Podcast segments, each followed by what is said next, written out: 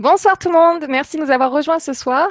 Nous sommes en direct et euh, j'espère que vous allez bien. Donc ce soir, vous êtes sur LGC2, sur la chaîne euh, du site legrandchangement.tv. Donc LGC2, ce sont c'est euh, les lumières sur la lumière sur les mystères de l'univers. Je vous remercie beaucoup de nous avoir rejoints ce soir par rapport à ce qui s'est passé la dernière fois. On a eu un petit couac vidéo de connexion. Donc là cette fois-ci, tout va bien. On a pu vérifier ça et tout va bien du côté de Jean-Michel. Bonsoir Jean-Michel. Bonsoir à tous. Euh, ben voilà, oui, euh, on a vu que c'était un problème de connexion Internet, de Wi-Fi. Euh, dans, la région, il y a peut-être des problèmes de, de Wi-Fi. Donc, on est connecté sur un système autonome. J'espère qu'il va tenir le coup. Il n'y a pas de problème. Voilà, donc, bonjour à tous. et ce soir, nous allons aborder, bien sûr, le code Maya, qui va être très, très intéressant. Alors, bien sûr, je rappelle que je suis pas un prophète. Hein, voilà. Mais euh, donc, euh, on va voir quelques informations que nous donnent les Mayas, surtout au niveau de l'évolution, de l'évolution de la conscience. Voilà, c'est ça. Donc, avant d'aborder euh, le sujet du code Maya, donc ce soir, je voulais quand même vous parler d'un événement qui est plutôt sympathique. Euh, ça sera bientôt. Donc, ce sont les rencontres des sciences et de l'inexpliqué. C'est une conférence sur l'ouvrage OVNI et conscience qui aura lieu le 27 juin à Lyon. Donc euh, là, je vais vous faire défiler un petit peu. Donc, vous voyez ici l'adresse. Donc, ça sera entre 16h et 19h au Best Western Hotel Charlemagne, salon Caravelle, 23 cours Charlemagne à Lyon. Voilà, euh, pour vous en dire un petit peu plus, eh ben, je vais tout simplement vous faire passer la, petite vidéo explicative. Hop, je vous laisse visionner. Hop, voilà.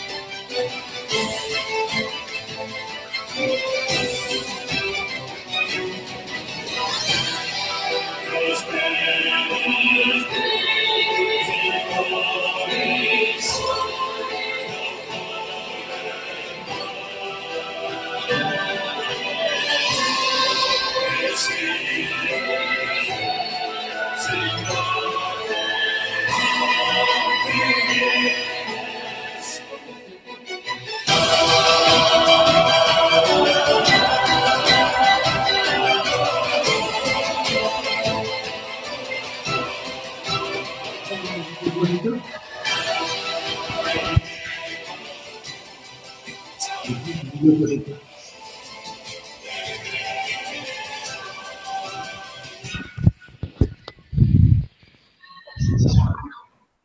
Voilà, juste pour vous donner un petit avant-goût, donc c'est OVNI et conscience. Euh, voilà, ce livre fait déjà beaucoup, beaucoup parler de lui, donc euh, je vous invite à rejoindre, si vous le pouvez, si vous êtes dans le coin, la conférence sur l'ouvrage OVNI et conscience du 27 juin. Le tarif, le prix d'entrée est de 9 euros. Il est gratuit pour les membres de l'association OVNI Investigation et euh, voilà, ce sera disponible dans leur espace privé VIP. Voilà pour l'information en ce qui concerne cet événement, cette conférence. Et là, ce soir, donc sans plus attendre, nous allons donc lancer euh, le dossier dont se sert euh, toujours Jean-Michel pour avancer euh, sur son cheminement. Donc voilà, je te prépare le dossier sur le code Maya, Jean-Michel, si tu m'entends. Oui, ça y est, je, t'entends très bien. oui, on, va commencer, il n'y a pas de problème, on peut envoyer le fichier, hein, je suis prêt. Allez, ben, c'est parti, le voilà. Voilà, le code Maya. Donc, je vous ai préparé un petit diaporama sur le travail à partir du code Maya. Euh, vous allez voir aussi des découvertes qui ont été faites sur des cartes par Raymond Spinozzi. euh, dont j'ai déjà parlé, monsieur qui est un spécialiste au niveau des ovnis et qui a eu des, visions et qui, euh, a des visions et qui retrace ses visions au niveau euh, sur des cartes. Alors, le code Maya, bon, on, pourrait en parler pendant des heures. Moi, j'ai donné quelques séminaires là-dessus sur des ateliers. Euh, mais je me suis aperçu que la plupart des gens euh, n'avaient pas forcément bien compris euh, de quoi on parle au niveau du code Maya, parce qu'ils sont souvent euh, restés sur le phénomène de prophétie. Alors, il faut savoir que la grosse partie du code Maya euh, n'est pas reliée aux prophéties. Les prophéties, ce sont, on peut dire, à la limite des prédictions euh, qui peuvent apparaître après l'étude de la compréhension du code Maya. Alors, le code Maya, bien sûr, est relié à des codes. On va voir, c'est des codes au niveau des, des, années, au niveau des, des, périodes, et on va essayer de mieux comprendre euh, comment fonctionne ce code, surtout pour l'appliquer au niveau de l'évolution consciente. C'est ce qui nous, c'est ce qui nous intéresse ici, et aussi pour mieux comprendre aussi pour une conférence future où on parlera de l'histoire secrète de l'humanité. Donc, en réalité, il va, ici, c'est un peu théorique, mais c'est la compréhension de comment fonctionne la conscience. Alors, d'où les Mayas ont eu ça, on va, on, je ne peux pas vous l'affirmer. Euh, il peut y avoir de multiples voies, on en a déjà parlé. Ça peut être soit d'une source extraterrestre, extérieure, ou appelée exogène, ou alors aussi, ça peut être aussi transmis par ce qu'on appelle des initiateurs primordiaux, et on pourra ici faire référence à l'Agartha, c'est-à-dire au, peuple de, la terre intérieure. Les deux sources, bien sûr, peuvent se combiner. Hein, c'est important. Alors, passons à la suite. Donc, nous allons voir un petit peu quelques explications au niveau du code Maya. Voilà. Donc, le code Maya, bien sûr, on l'a retenu, bien sûr, tout le monde l'a retenu euh, euh, au niveau euh, de l'alignement planétaire, soi-disant alignement planétaire du 21 décembre 2012. Et beaucoup de gens, on a, on a eu l'affaire Bugarache, ça a défrayé les chroniques, plein de choses sont faites. Et, monsieur, et après, on s'est aperçu que les gens étaient déçus parce qu'il n'y avait pas eu le grand cataclysme du 21 décembre 12. Déjà, il n'était pas, il était pas sûr qu'il y ait quoi que ce soit. Simplement, on va mieux comprendre comment ça fonctionne. Et la date n'était pas le 21 décembre 2012, mais en réalité euh, au niveau du mois d'octobre 2011. Donc, pour vous dire qu'il y avait un certain décalage par rapport à ça. Et là aussi, est-ce qu'on est sûr de nos dates au niveau du calendrier? Euh, ça aussi, euh, Julien, par exemple, c'est pas si évident que ça. Il peut y avoir des décalages au niveau des dates. Donc moi, je pense que il faut pas jamais se fier aux dates précises. On parle surtout de périodes et plutôt de périodes et des états de conscience qui sont reliés à ces périodes. Alors donc, euh, le 21 décembre 2012, et pour nous, pour les chercheurs euh, que je représente ici, je rappelle, je, euh, je représente une équipe de chercheurs, euh, ces, ces, chercheurs pensent que le 21 décembre 2012 a été a été la fin de quelque chose et le début d'autre chose. Le début d'une période, on pourrait dire, de transition entre ce qu'on appelle les, les, les, âges anciens et les nouveaux âges qui viennent. Ce que certains appellent le New Age, bon. mais en réalité, une nouvelle période qui vient. C'est une période de transition qui a débuté, on peut dire, autour de, de, de 2012 et qui va se terminer quand? Là aussi, on est un peu dans, l'expectative. Je ne veux pas donner de date parce que vous savez, les dates dans la période où nous vivons, elles sont actualisées en fonction des états de conscience de l'humanité. Alors certaines dates peuvent être avancées et d'autres dates peuvent être reculées parce que le but c'est pas d'avoir des dates, le but c'est d'obtenir le meilleur résultat. C'est-à-dire d'éviter les graves problèmes, d'obtenir des, des montées de conscience rapides, ainsi de suite. Donc, les dates sont seulement de balises. C'est très important de le comprendre. Hein. Voilà. Donc, on va pas s'arrêter sur le 21 décembre 12, mais c'est une balise, quelque chose qui clignote, qui nous dit, vous êtes en train de rentrer dans une période très particulière dont la durée peut être variable. Mais bien sûr, elle ne peut pas être trop longue non plus. Elle est variable dans une, dans une ce que j'appelle une fenêtre d'opportunité. Voilà. Alors, passons à la diapo euh, suivante, si tu veux bien. Alors, hop, j'y vais, j'y vais. ouais, ouais, pas de problème. Elle est pas mal. Alors là, non, non, c'est pas le, le, crâne de Michael Age, non, non, c'est un petit crâne que j'ai acheté et qui me plaisait. Et là, je, je l'ai éclairé d'une certaine façon, donc il est euh, tout à fait lumineux, mais il est très petit, si vous voyez. il n'est pas gros, mais il est petit. Mais et, et donc, euh, euh, c'est pour vous parler de quoi? Vous parlez que Raymond Spinozzi, euh, il y a quelques années, grâce à des documents, qu'il a obtenu à partir d'un groupe qui, euh, qui, euh, donc, qui manage un peu, un groupe qui fait des recherches archéologiques euh, particulières, qui est, on peut dire, une société discrète, on peut dire à ce niveau-là. On peut avoir des documents des Templiers du XIIIe siècle écrits sur des pots Et grâce à ces documents, euh, il y avait une carte, une carte un peu générale, un petit peu du sud de la France, bien sûr euh, du XIIIe siècle, vous comprenez bien qu'elles n'étaient pas très précises. Et sur cette carte, il y avait quelques, quelques euh, lieux marqués en latin, bien sûr. Il y avait des inscriptions particulières. Et puis, il y avait des endroits où il y avait une, euh, espèce de croix qui localisait les dépôts. Des dépôts qu'avaient laissés les Templiers, bien sûr, à, à, divers endroits. Et un jour, donc, grâce à ces documents, il a pu aller à un endroit dans le Vaucluse qui s'appelle Notre-Dame des Neiges, près de Blovac, le village de Blovac. Et là, il a, grâce à ceci, à ses facultés de radiesthésie, euh, on en a déjà parlé, hein, puisque c'est lui qui a trouvé les tuiles, on en a déjà parlé. Mhm. Et donc, en réalité, grâce à ses facultés de radiesthésie, il a pu mettre à jour, on a pu découvrir un coffre. Et dans ce coffre, il y avait euh, un crâne de cristal. Un crâne de cristal, euh, alors nous on l'appelle le 13e crâne de cristal parce que c'est un crâne de cristal un peu particulier. Et avec le crâne de cristal, il y avait autre chose, bien sûr. Il y avait, d'autres documents, il y avait d'autres trucs. Mais ce qui était la pièce, on peut dire, importante, c'était le crâne de cristal. Et ce crâne de cristal a été confié, bien sûr, à, ce groupe de personnes, à ce groupe de personnes euh, qui en pris, qui ont pris la, garde et, l'ont installé dans un endroit très particulier. Parce que ce crâne, il fonctionne. Et quand les crânes de cristal fonctionnent, euh, vous savez, on, on parle souvent, j'ai un crâne de cristal, j'ai un crâne de cristal. Mais en réalité, les crânes de cristal qui sont originels, qui ont appartenu à des civilisations avancées, sont des technologies, un petit peu comme l'arche de l'Alliance. Et quand elles fonctionnent, elles peuvent être dangereuses. Ce sont des technologies qui émettent des ondes, des, qu'on appelle des ondes radioniques.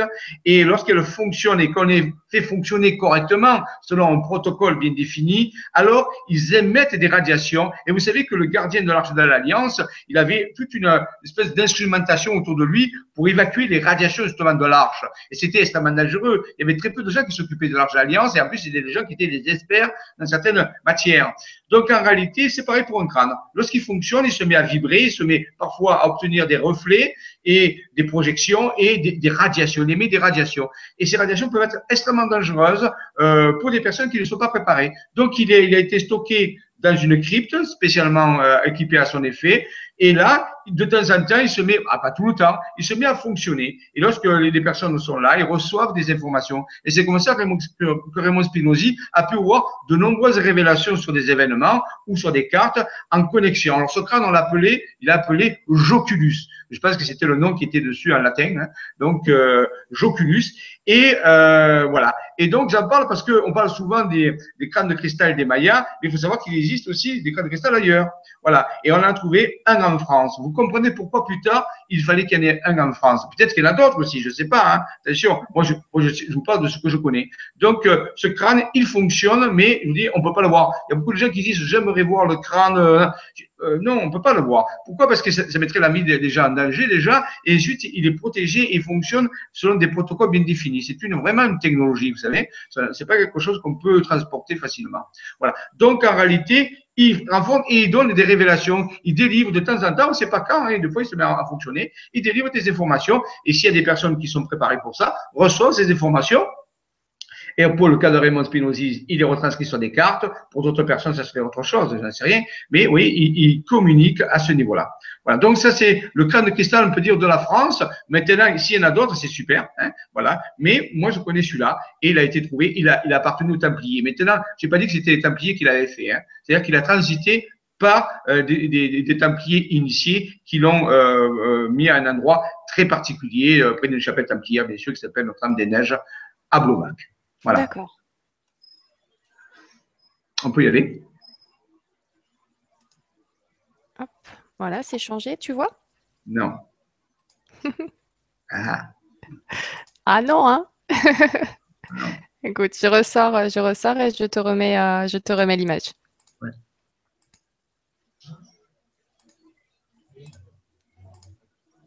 Voilà.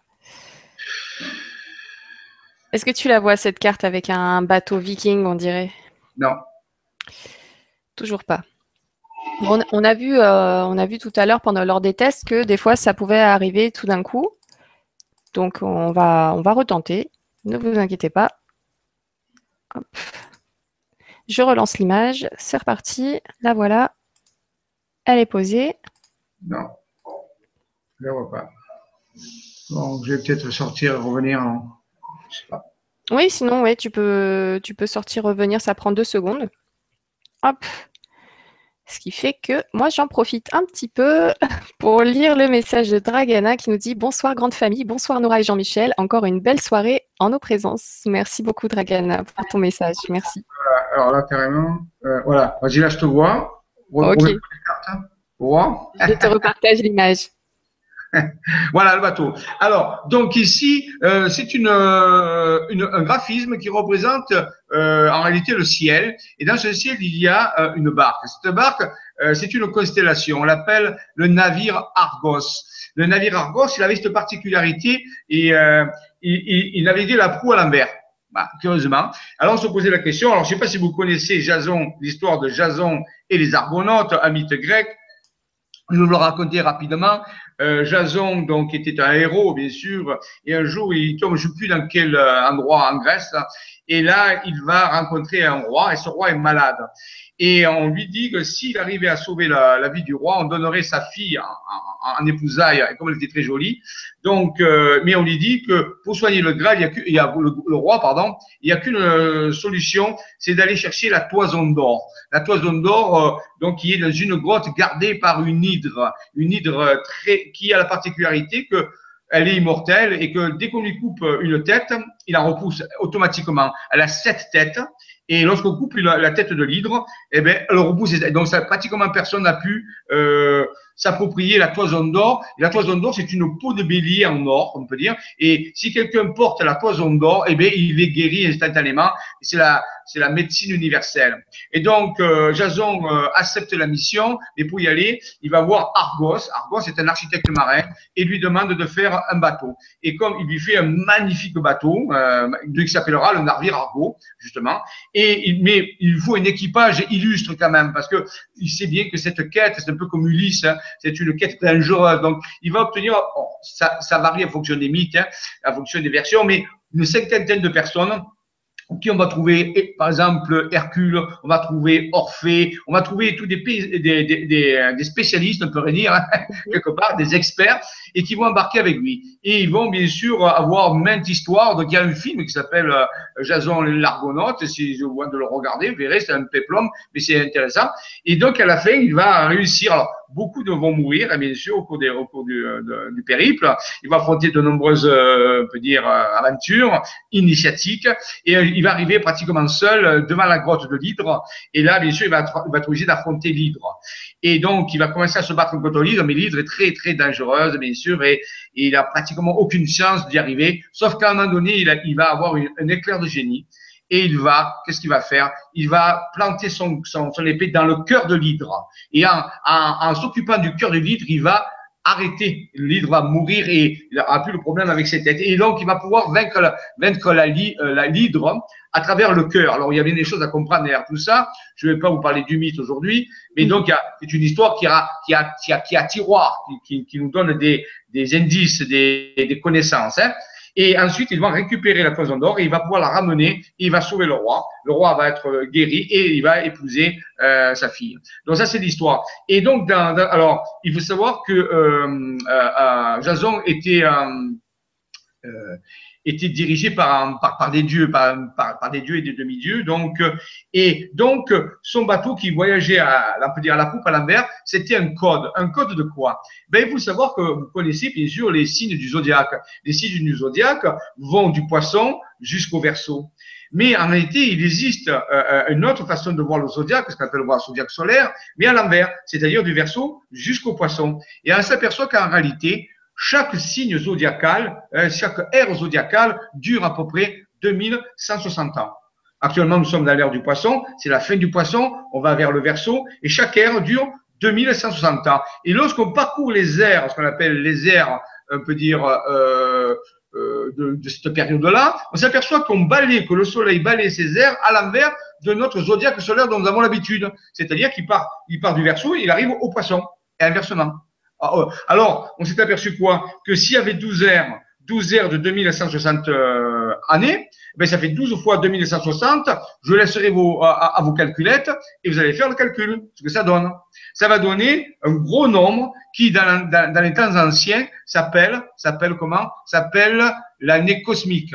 L'année cosmique, c'est, donc maintenant, je crois que vous avez fait le calcul, euh, 25 920 ans. 25 920 ans, c'est la durée du balayage du, des douze signes du zodiaque et ça s'appelle la grande année cosmique. Et ce navire Argo, comme il, naviguait la proue à l'envers, eh bien, ça codait quoi? Mais ça représentait en réalité cette grande année cosmique de 25 920 ans qui durait 12 fois euh, 2160 ans. Pourquoi Eh oui, pourquoi Pourquoi euh, ça? Parce que 12, c'est quoi? Mais 12, c'est aussi un chiffre initiatique. C'est notre système de numération au niveau des heures, bien sûr, mais c'est aussi les 12 travaux d'Hercule. Il fallait faire 12 travaux dans chaque ère zodiacale. Sachant que lorsqu'on passe d'une ère zodiacale à une autre, il y a une grande transformation qui se fait. Par exemple, on peut dire que les systèmes spirituels changent. Hein, quand on est passé du signe au poisson, eh bien en réalité, et du poisson au verso, c'est pas la même énergie. Donc en réalité, euh, ça représente ça. Le navire Argo représente en réalité le grand secret des anciens à travers ce conte et ce mythe. Maintenant, est-ce que Jason a existé ou pas Je vous laisse le, fait de, le penser. Mais en réalité, il nous raconte quoi? Mais Il nous raconte que les anciens connaissaient ce fait qui était le balayage. Alors ça vient d'où? On va voir tout à l'heure le mécanisme. En réalité, on va voir que la Terre, par rapport à son axe de rotation, fait un tour complet de l'axe de rotation, non pas l'axe de rotation, on peut dire journalier, ni autour du Soleil, mais un certain, ce qu'on appelle la précession. Et elle fait un tour de précession. Et ce tour de précession euh, dure 25 920 ans. Donc les anciens connaissaient ça, ils l'ont codé à travers cette histoire de la Argo qui voyageait à l'envers, puisqu'on balaye ce zodiaque du, euh, peut dire du verso jusqu'au poisson, en sens inverse que du zodiaque solaire annuel que vous connaissez. Voilà. Alors, continuons. Voilà. Donc, on va imaginer que la Terre, c'est comme une toupie. Vous savez, vous ferez, peut-être l'expérience, vous achetez une toupie, vous la faites tourner très vite. Et qu'est-ce qui va se passer? Eh bien, la toupie va tourner très vite, mais à un moment donné, son axe sera le même. La toupie va avoir un axe de rotation très lent, qu'on appelle la précession. Et donc, cette, rotation de précession est beaucoup moins rapide que la rotation de la toupie sera le même. Et eh bien, c'est pareil pour la Terre. La Terre va tourner sur elle-même, elle tourne autour du Soleil, mais elle va avoir un mouvement de précession. Et c'est ce que je disais tout à l'heure. Ce mouvement de précession complet, total, dure 25 920 ans. C'est le moins ce qu'on appelle la précession des équinoxes. Et c'est-à-dire que tous les 2160 ans, le Soleil se lève, ce qu'on appelle le point vernal, dans un nouveau signe zodiacal. Eh bien, nous, il y a 2160 ans, le Soleil s'est levé dans le signe du poisson et il va en train de se lever dans le signe du verso. C'est pour ça qu'on rentre dans l'ère du verso. D'accord. Donc, pour vous dire que les anciens, soi-disant, ils étaient primitifs, mais ils connaissaient quelque chose que la plupart des gens actuellement ne connaissent pas. C'est d'ailleurs le mouvement de précession qui est absolument important de comprendre puisqu'il va euh, avoir une action importante sur l'évolution de la conscience de l'humanité. Voilà. Donc, vous voyez, euh, la précession des équinoxes, c'est dû à le fait que l'angle que fait l'angle de rotation de la Terre n'est pas perpendiculaire à son plan de déplacement autour du Soleil, ce qu'on appelle le plan de l'écliptique. Si la Terre était perpendiculaire au plan écliptique, on n'aurait pas de moins de précession. Mais comme son angle fait 23 degrés 5, c'est-à-dire qu'elle est légèrement inclinée, ce qui nous donne au passant les quatre saisons. Si la Terre n'était pas inclinée euh, de 23 degrés, si elle était perpendiculaire, on n'aurait que deux saisons, l'été et l'hiver. Et donc, le fait qu'on ait quatre saisons, c'est dû à cet angle. Et cet angle induit justement le mouvement de précession, le, c'est-à-dire cette grande année cosmique que les anciens connaissaient et que les Mayas connaissaient aussi. Donc, vous voyez, déjà, ils avaient une connaissance vraiment euh, pointue de que ce que même au 21e siècle, la plupart des gens ne connaissent pas. Oui, c'est vrai. Et ça, c'est important au niveau de la conscience, au niveau des énergies de la conscience. Voilà pourquoi les gens actuellement sont perdus, parce qu'ils ne connaissent pas les grandes lois euh, astronomique, astrophysique de notre système, parce que la conscience, elle, évolue avec des, paramètres, et ce sont des paramètres cosmiques, terrestres, mais aussi cosmiques. C'est pour ça que tous les anciens étaient des astrologues ou des astronomes et de parce qu'ils avaient compris ça. Ils pouvaient faire des prévisions grâce à ça. Vous voyez? On y va. Voilà. Bah, ici, je vous explique. Alors, quand ce, quand ce mouvement de, possession se fait, qui dure, rappelons-nous, on va dire 26 000 ans, hein, bon, on va, en gros, on va dire 26 000 ans, eh bien, quand l'axe de la Terre, l'axe de la Terre, euh, est orienté sur une des étoiles qui est dans le ciel, eh bien, cette étoile devient l'étoile polaire. Donc, quand est-ce qu'une étoile devient notre étoile polaire? Ben, Quand l'axe de la Terre se trouve à un moment donné orienté sur une des étoiles. Ça veut dire quoi? Ça veut dire que l'étoile polaire, elle change au cours du temps. C'est pas toujours la même. Et ça aussi, c'est bizarre. Hein? Actuellement, c'est alpha de, de, la petite ours. Hein? Euh, Polaris, on l'appelle alpha de la petite ours. Mais on va voir que dans les temps anciens, c'était pas la même. Et que dans le temps futur, ce sera pas la même non plus. Nous n'avons pas toujours la même étoile polaire, puisque l'axe varie, change. Il fait, il fait ce qu'on appelle une ellipse de précession. Ok. Ce serait bien de nous tenir au courant le jour où ça change. ça se passe comment les changements C'est en train de changer, c'est en train de changer. Puis il y a des moments où, l'axe de la Terre n'est pas. Oh, voilà. Vous voyez, il y a 25 820. Alors, bon, parfois certains disent, bon, la, valeur exacte, c'est 12 fois 2160. Ça fait bien 25 920. Donc, vous voyez, on le montre ici sur la, la, photo de gauche, la précession. Il y a ensuite des, des petits mouvements, qu'on appelle des nutations, euh, qui interviennent. C'est-à-dire que c'est pas un mouvement régulier, il y a aussi des micro-mouvements d'oscillation. Vous voyez, le phénomène est assez complexe, on appelle les stades de mutation. Et c'est comment que ce phénomène se passe? Eh les énergies au niveau de la Terre changent. Et parfois, l'axe de la Terre n'est pas orienté vers une étoile particulière. C'est-à-dire qu'il y a des moments où la Terre n'a pas d'étoile polaire. Elle a perdu son pôle. Et moi qui suis malade en transport, quand je vois que la planète, elle fait tout ça, là, pendant que je suis dessus, ça me donne la nausée, là, d'un coup. Euh, mais vous savez, la Terre se déplace à plusieurs milliers de kilomètres par, par, heure hein, autour du Soleil. Ah en plus, elle danse. Ah oui, elle danse. On peut dire que la planète danse, tout à fait. C'est vrai, c'est vrai.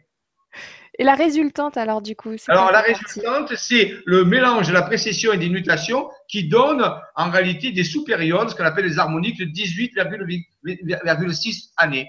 Donc, vous voyez, il y a des. C'est comme ça que les Mayas ont pu euh, découvrir certaines choses en connaissant les lois fondamentales de la mécanique céleste. En réalité, ils ont découvert qu'il y avait en réalité des, que la Terre avait des combinations de rotation à la fois de précession et aussi d'autres mouvements harmoniques, mécaniques. Et en connaissant l'ensemble des lois, ils ont pu déterminer euh, des moments particuliers où la conscience allait évoluer, ainsi de suite. Donc, en réalité, c'est cette connaissance très précise euh, de la combinaison de plusieurs mouvements qui permet de, de, de, savoir où on en est, de savoir où se trouve la conscience et, et, quelles sont les opportunités qui sont euh, un petit peu comme un, c'est faux ce que je vais dire, mais un horoscope, mais ça n'a rien à voir, hein, mais on peut dire pour donner l'idée. D'accord. Voilà.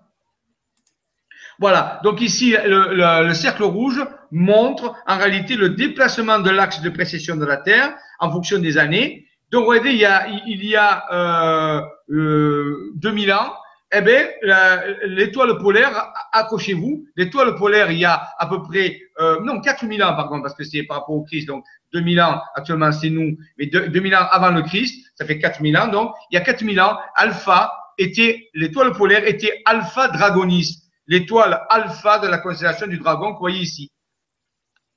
Ah Curieusement, vous voyez, et entre les deux, il n'y a pas eu, entre les deux, il n'y a pas d'étoile. Hein. Donc, il y a eu un certain temps où il n'y avait pas d'étoile polaire. Actuellement, on est alpha de la petite ours. La prochaine, ce sera euh, une étoile de Céphée, de, la constellation de Céphée. Une autre fois, dans, plus tard, ça sera, à, l'an 7000, ça sera une étoile de la constellation de Céphée. Et, et plus tard, ce sera une, celle de, la constellation du cygne. Vous voyez Et de la lyre, un peu plus tard. Donc, vous voyez, l'étoile polaire change au cours des âges. Bien sûr, comme les âges sont très longs, il y a peu de gens qui s'en rappellent, bien sûr. Euh, mais, euh, voilà. Mais euh, aussi, euh, pourquoi alpha du dragon? Eh bien, les anciens pharaons, on les appelait les fils du dragon. Ah, ah. Vous voyez pourquoi? Parce qu'à l'époque, la Terre était orientée vers alpha du dragon et ça donnait des énergies très particulières. Je ne vais pas parler ce soir de l'initiation des pharaons, hein, mais on se rappellera pour plus tard que il y a 4000 ans, les énergies n'étaient pas la même. C'est pour ça que les gens actuellement, c'est vrai. Souvent, ils partent, ils essaient, ah, avant l'Égypte, tout ça. Mais attends, avant l'Égypte, il y avait des conditions particulières avec, vous voyez, ce n'était pas la même étoile polaire, il y avait des vibrations qui étaient différentes. Ce qu'on faisait en Égypte il y a 4000 ans, on peut plus le faire actuellement. C'est pas la même énergie. Alors parfois, on peut s'intéresser à ça, mais on peut pas vivre comme des Égyptiens. Vous voyez, je veux dire, parce que il y a les conditions, les ambiants, les fréquences, les vibrations ont changé. Ça, vous pouvez le comprendre. Parfois, on l'oublie. Vous voyez? Donc, quelque part, c'est bien de connaître l'Égypte, c'est bien de tout ça, mais avant, il y avait des énergies propices pour faire certaines choses. Aujourd'hui, des énergies ont changé. Oui, il y a par exemple Paquita qui nous dit, qui nous parle de, ces énergies qui changent. Je vais te monter la question en haut, qui nous dit bonsoir à tous, merci beaucoup pour tous ces merveilleux enseignements. Tu dis que nous avons quatre saisons, mais actuellement nous passons de l'été à l'hiver, nous passons de 10 degrés à 30 degrés en quelques heures. Qu'est-ce que ça veut dire? Merci, Namasté, Paquita. Mais vous le savez très bien ce que ça veut dire. C'est-à-dire que nous sommes dans la transition des âges. C'est-à-dire que la, que la Terre est en train de vivre un ajustement. Je n'ai pas l'autre fois. Pour moi, je préférerais dire que la Terre est en train de se guérir. La Terre va se guérir de quelque chose pour passer à un autre niveau de fonctionnement. Et il se trouve qu'actuellement, il y a des variations au niveau du Soleil, il y a des variations au niveau du système solaire, il n'y a pas que le Soleil, euh, la Terre aussi. Donc, qu'est-ce qui se passe? Il y a une instabilité climatique. Pourquoi? Mais Parce qu'il y a des courants océaniques comme le Gulf Stream ou d'autres qui sont en train de bouger un petit peu. Il y a des répartitions de masse euh, aériennes différentes, et ainsi de suite. Donc, en réalité, oui, le climat va changer et ça va être de plus en plus, mais c'est les scientifiques, c'est ça, ils ont prévu. Donc, en réalité, il va être de plus en plus instable. Il va y avoir des poussées de chaleur, parfois des poussées de froid, ensuite des, des vents violents, des tempêtes et des orages. Ça a déjà commencé. C'est l'espèce de rajustement de, de, la Terre au niveau de sa météo. Nous passons dans une période d'instabilité. C'est là où on va demander aux gens de travailler sur eux, parce que si les gens sont déjà instables eux-mêmes dans une période d'instabilité, ça va faire beaucoup d'instabilité. Donc, il va falloir être très calme, très euh, stable. Mais pour cela, nous ne sommes pas dans une situation qui va, qui va dans ce sens-là, à cause du stress de la vie actuelle. C'est pour ça qu'on risque d'avoir des problèmes. La Terre est en train de se secouer, est en train de s'ajuster, et pour cela, elle va agir avec la météo, avec les volcans, avec les séismes, avec des tas de trucs. Parce que c'est comme vous, si vous aviez la fièvre, vous tremblez, hein, ben, elle tremble un peu, elle est en train de se guérir. Voilà. Voilà pourquoi il y a des variations climatiques qui peuvent être plus ou moins aggravées par l'homme, par à travers la technologie de l'homme, et ainsi de suite, bien sûr. Ça, c'est pas fait. Il y a des facteurs aggravants. Mais c'est naturel. Si vous voulez, la Terre se guérit. Mais ça peut être aggravé par notre conscience aussi un peu, un peu en désordre, un peu chaotique, et aussi par la technologie que nous employons qui parfois, avec le, projet échelon, par exemple, vous avez sûrement entendu parler, des micro-ondes qu'on utilise, tout ça, qui peuvent perturber encore plus. Donc, on, rajoute de, de la, du chaos. D'accord. Et, euh, et, du coup, bah, merci beaucoup Paquita. Et on a Crop Circle Dub qui nous dit bonsoir. Merci Nora pour tes bonnes, pour tes bonnes vibes. Merci beaucoup. Merci aussi à Jean-Michel Raoux. Alors ma question, où on va là? Je me suis intéressée au calendrier Maya, bien sûr, avant 2012. Et depuis, je vois bien qu'il y a eu des changements. Mais vraiment, je me demande où on va. Oh, oh, il n'y a a pas de prédiction à faire. Euh, comprenez bien. Vous allez aller où votre conscience va vous mener vous êtes le maître, vous êtes, vous êtes le maître de la barre. Et si vous êtes un, maître fou, si vous êtes un maître, euh, eh bien, votre bateau va s'échouer. Si vous êtes un maître avisé, si vous avez fait des provisions, si vous savez faire une carte marine, si vous, avez, eh bien, vous allez risquer de passer correctement à travers les récifs. C'est un, un, passage un peu comme le Cap Horn, c'est un passage un peu turbulent. Je ne peux pas vous dire où vous allez. Réalité, vous irez où vous allez vouloir aller vous-même, c'est-à-dire en fonction de la maîtrise que vous avez de votre niveau de conscience et de vos vibrations. Voilà. Donc en réalité, il n'y a pas, euh, il n'y a pas d'endroit précis où aller. On est comme si on traversait un rapide, si vous voulez. Hein. Avant, la rivière était calme, c'était tranquille. Maintenant, le rapide accélère. Eh bien, quand il y a le rapide, eh bien, il faut être, euh, voilà, il faut savoir manier la, la, la, pagaie, savoir manier le poids, la répartition du poids, pour pas que le bateau chavire. Et en réalité, chacun de vous va aller où il peut aller. Moi, le conseil que je vous donne, c'est de vraiment travailler sur vous, travailler le calme, euh, la mhm. tranquillité, des tas de choses comme ça. Il y a plein de bons enseignements de vibra-conférences qui sont donnés qui vous conseillent. Suivez ces conseils parce que le rapide il va grandir de plus en plus. C'est là de plus en plus tumultueux. Là, on n'en est qu'au début. Voilà. Donc, en réalité, vous, vous devenez rapidement des experts pour manier la pagaie dans des rapides. Et ça peut être très, très exaltant et très amusant aussi. Hein ça dépend. Ah bah oui, il faut le vivre de façon amusante quand même. On a de la ah chance. Oui, oui, oui. Euh, voilà, vous allez, vous allez descendre des rapides. Euh, super. Merci Crop Circle Dub, merci Jean-Michel. Et on a Sabine qui nous apporte une petite précision. Donc elle nous dit bonsoir à tous. Je précise que l'air est déterminé par la constellation dans laquelle se loge le Soleil le 21 mars. Si vous regardez dans un logiciel d'astronomie, le Soleil est sur le poisson jusqu'en 2335. Voilà. Oui, alors oui, on, pourrait dire qu'il est jusqu'en 2335, mais ça, c'est ce qu'on appelle euh, la, projection linéaire. Il est clair, et là je veux pas rien dévoiler, je ne suis pas un prophète, mais il est clair qu'il est possible que l'axe de la Terre varie, que des événements cosmiques au niveau du Soleil euh, se fassent. Ah, ça c'est pas dans le logiciel, ça. Voilà, c'est pas dans le logiciel. Ce sont des projections euh, si les choses continuaient comme ça. Mais en réalité, pas du tout. Il va y avoir des, des variations très importantes qui vont euh, modifier. C'est-à-dire que tous les systèmes de prédiction sont obsolètes. Voilà pourquoi je ne veux pas faire des prédictions. Parce que, en limite, ils étaient peut-être valables jusqu'à une certaine date, mais nous rentrons dans une période de modification rapide. Et donc, à ce niveau-là, je ne pense pas qu'on puisse se fier à des, des, des extensions linéaires. Ça, c'est important. Maintenant, si je me trompe, jusqu'en 2236, si tout se passe bien, c'est super. Mais en réalité, vous voyez bien que c'est pas le cas. Donc, en réalité, il ne faut pas se rattacher à des choses anciennes. Moi, je pense qu'il faut vivre le jour le jour, avec la meilleure conscience qu'on peut, euh, écouter ses intuitions, euh, se, se, connecter avec son être intérieur, ainsi de suite. Et je crois que c'est la meilleure prédiction. Je pense que c'est celle-là la prédiction. C'est pas se fier à ce que euh, un calendrier va vous dire tout, parce que on est vous le comprendrez plus tard quand on fera des révélations sur les, euh, sur les, les, planificateurs. On nous a donné des messages en nous parlant du kéros et non pas du chronos. Le chronos, c'est le temps qu'on mesure, c'est le temps du planning, c'est le temps du calendrier.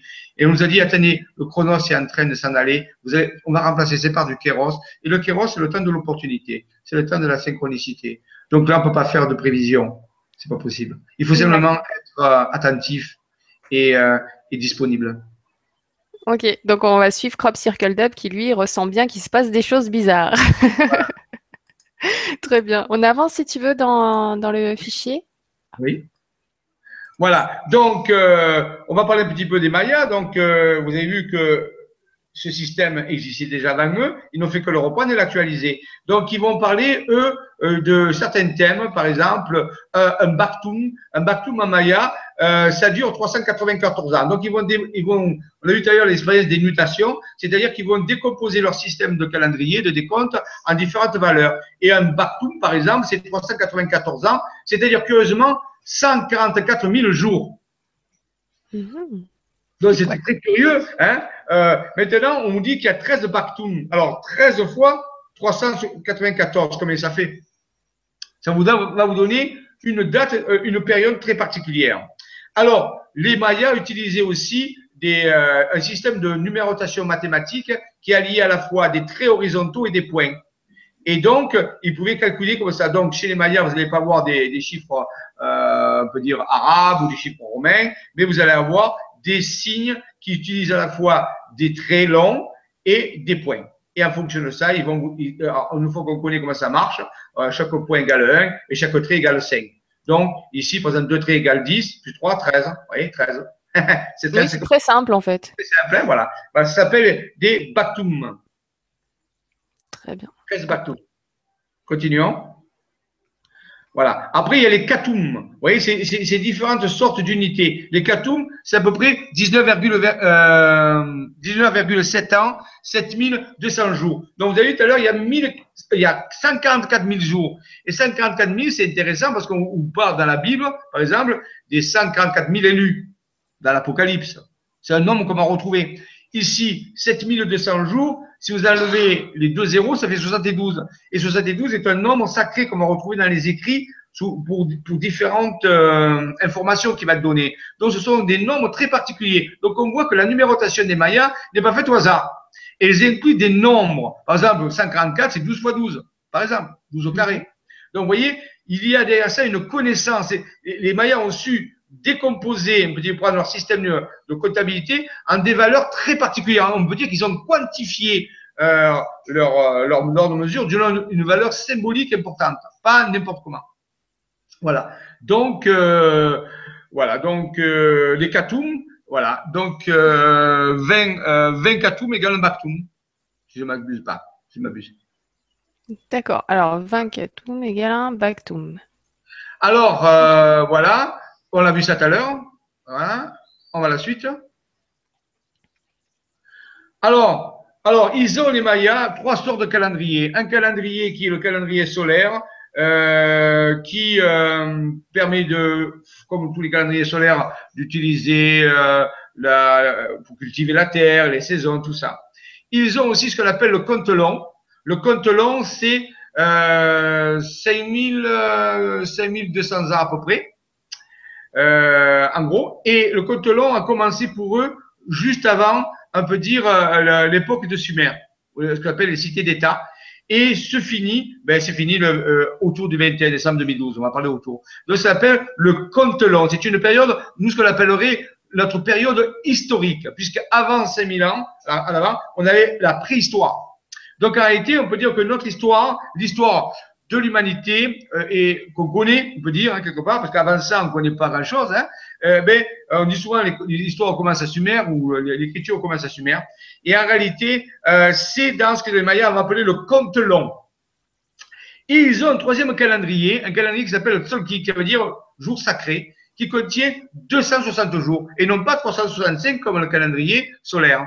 Donc, euh, 260 jours, et c'est ce calendrier qui va servir de base pour euh, rythmer euh, la conscience, l'évolution de la conscience par rapport au Tolkien. Il faut retenir ce, cette valeur 260 parce qu'on en reparlera un autre jour dans d'autres domaines, on va la retrouver. Donc 260, c'est l'année des jours pour faire un Tolkien, c'est-à-dire un calendrier sacré, une année sacrée chez les Mayas.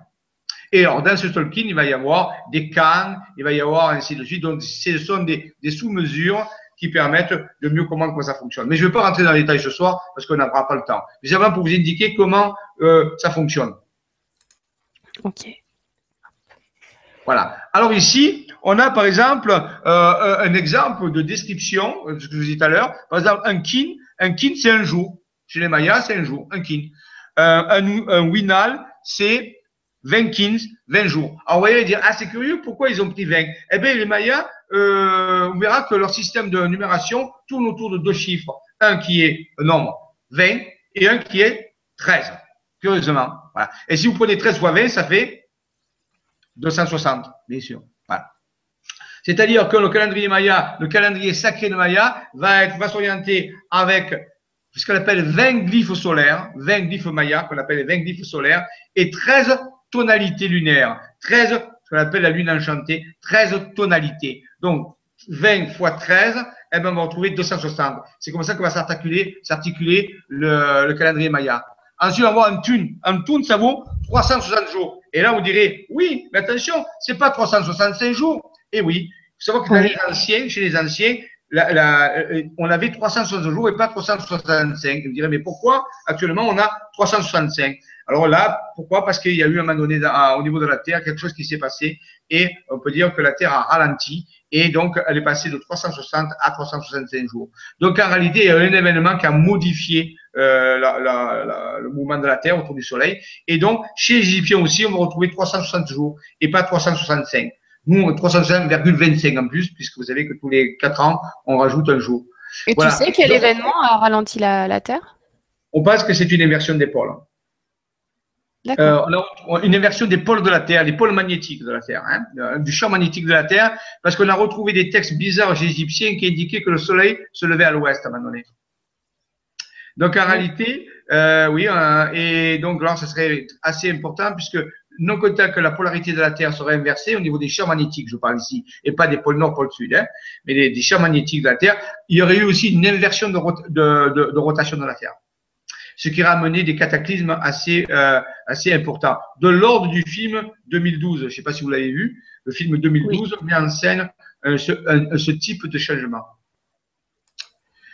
Ensuite, euh, vous avez d'autres, d'autres, bon, on, on, ça, ça synthétise un petit peu ce que j'ai dit, les Bakum, euh, 54 000 jours, les Pictum, euh, ainsi de Donc tout ça, vous voyez, c'est comme ça que les Mayas vont euh, faire leur numération au niveau des jours et ils vont regarder et vous dites c'est curieux, mais je vois un terme en bas qui s'appelle l'ablatoun qui vaut 20, 20 puissance 7 tonnes, c'est-à-dire 1,26 milliard d'années. Vous direz c'est pas possible, je rêve. Mmh. Et puis les Mayas, on va voir tout à l'heure dans le code Maya, ont leur système de numération n'a pas commencé à l'époque des Mayas, n'a pas commencé à l'époque où les hommes sont venus sur Terre, a commencé ce que les scientifiques actuellement nomment le Big Bang, à peu près 16 milliards d'années. Et toute la numération des, des, des Mayas couvre cette période de 16 milliards d'années. C'est incroyable. Un peuple euh, qui s'éteint à, à l'Angleterre, il y a 1200 ans, avait une connaissance, déjà à la limite, il connaissait le Big Bang, il connaissait bah, ouais. cet euh, commencement dont on parle ici, alors qu'il a été découvert que dans les années euh, au début du, du XXe siècle, par un curé qui s'appelait Le Maire, justement. Et donc, euh, euh, donc, il savait ça. Et leur, euh, leur calendrier, on peut dire leur façon de fonctionner, va s'orienter vers la conscience en réalité. Ce n'est pas simplement pour dire, hein, hein, pas du tout. Leur connaissance va être extrêmement profonde. Ils vont avoir une connaissance extrêmement profonde de l'évolution, de la loi de l'évolution de la conscience grâce à, à une structure de calendrier, on peut dire ça comme ça, un planning, on peut dire, qui se réfère à 16 milliards d'années d'évolution et non pas seulement que la Terre. C'est ça qui est la surprise. Écoute, il y a Dani qui nous dit par exemple les Mayas, en dépit de leurs connaissances mathématiques et astronomiques et leur réalisation architecturale, sont réputés ne pas connaître la roue. Du coup, est-ce que c'est vraisemblable? Ben oui, pour ça, il faut regarder l'émission euh, Le mystère des pyramides. Euh, la fameuse documentaire qui a défrayé les chroniques, dans laquelle on démontre par A plus B qu'il euh, est impossible de construire la grande pyramide en 20 ans, comme c'est prétendu par les archéologues et ainsi de suite du CNRS. Hein. C'est impossible. Et les archéologues du CNRS, et c'est dit dans la, vidéo, disent que les Égyptiens, normalement, d'après ce qu'ils ont découvert, n'avaient rien avec eux, ils ne connaissaient pas Pi, ils ne connaissaient pas Phi, le nombre d'or, ils ne connaissaient pas Pi, ils avaient que pour, euh, sculpter les blocs, vous savez, ces blocs qu'on met dans les pyramides et qui ne laisseraient pas passer une lame de rasoir, ils avaient une boule de terre, ils tapaient dessus. Ils n'avaient pas de, ils pas de roue pour transporter les trucs. Donc, en réalité, c'est totalement faux, bien sûr. Bien sûr qu'ils connaissaient. Mais dans la loi de l'évolution actuelle des, archéologues et des anthropologues, plus on remonte dans le temps et plus on est primitif. Donc, découvrir en réalité que les Égyptiens ou que les Mayas avaient une connaissance beaucoup plus avancée que ce qu'on veut euh, faire dire, c'est remettre en question toute la loi du darwinisme, peut dire, qui actuellement est remis en question, au moins en partie. Donc, en réalité, ça veut dire, je vous l'ai expliqué autrefois, L'histoire de l'humanité n'est pas quelque chose de linéaire. En réalité, il y a eu des périodes de l'humanité extrêmement avancées et il y, a eu, des catastrophes, il y a eu des cataclysmes qui ont effacé ces, ces civilisations, comme ça risque de nous arriver à nous. Donc en réalité, si, si euh, il nous arrive un cataclysme planétaire et que dans 2000 ans des êtres sont là, qu'est-ce qu'ils vont dire de nous? Ils vont rien retrouver en réalité. Ils vont dire mais c'est quoi ces êtres primitifs? En réalité, parce que ça a été effacé. Donc, non, c'est pas vrai. Ni les Mayas, ni les Égyptiens étaient des peuples primitifs. Je dis pas qu'ils ont inventé ce qu'ils ont eu, mais ils ont reçu une technologie ou des connaissances extrêmement avancées. C'est pas possible. Essayez-moi de construire les pyramides de Maya sans utiliser la roue. On va voir. Mm. Ah, moi, je veux voir. Il faut y aller là-bas. Il faut aller voir de ses yeux et, palper, et toucher, regarder. Et si quelqu'un me revient à moment et me dit, je peux faire ça sans, sans utiliser la roue, je lui dis, d'accord, fais-le. C'est clair. Et ce sont des hectares et des milliers de temples. Il n'y en a pas un, il y a des milliers. Et on n'a même pas tout retrouvé encore. Peut-être qu'on n'a retrouvé que même pas la, moitié des temples. c'est vrai qu'il y a pas mal d'artefacts quand même qui, tendraient à prouver l'inverse, comme, euh, comme pour la tribu Olmec, il me semble qu'ils avaient trouvé un petit jouet qui ressemble à une voiture avec des roues. Bien sûr, euh, bien sûr, tout ça on le cache. Vous savez, vous avez compris le principe. Hein. Voilà, faut pas, euh, faut pas que les gens sachent. Donc, on évacue tout ça et on fait dire aux chercheurs professionnels des choses. Parfois, je me demande comme ils peuvent le faire, mais enfin, donc ils disent des choses parce que bon, voilà, on leur dit de les dire. Et ils disent, mais en réalité, ils n'y croient pas. Aucune personne intelligente peut croire ces choses-là. Donc en réalité, euh, c'est toute une mascarade. Donc non, il n'y a, ce n'est pas vrai. Il n'y a pas de possibilité. Je vous ai dit moi, vous pouvez vérifier les ingénieurs qui ont fait le pont de Millau. Vous connaissez le pont de Millau? Oui. un bijou d'architecture. C'est un pont qui a été fait, euh, un aqueduc incroyable. Il est magnifique. C'est une des architectures les plus belles. Le gars qui l'a construit avait des moyens, je vous dis pas les plus modernes, ils ont utilisé des choses, ils ont mis des, années pour le faire, et des technologies incroyables de notre époque, des plus avancées. On lui a demandé ce qui, ce qui, comment il pourrait construire la grande pyramide. Il a dit, mais je suis incapable de construire la grande pyramide. J'ai actuellement, avec toutes les technologies que j'ai et tous les moyens, je suis incapable de le faire. Il y a une grande entreprise qui a voulu construire une pyramide, qui a mis les moyens, des ingénieurs, tout ça, avec les moyens technologiques qu'il fallait. Ils ont construit une petite pyramide, pas celle comme de Khéops, mhm. une plus petite à je sais pas à quelle échelle. Elle s'est effondrée. Ils n'ont pas réussi.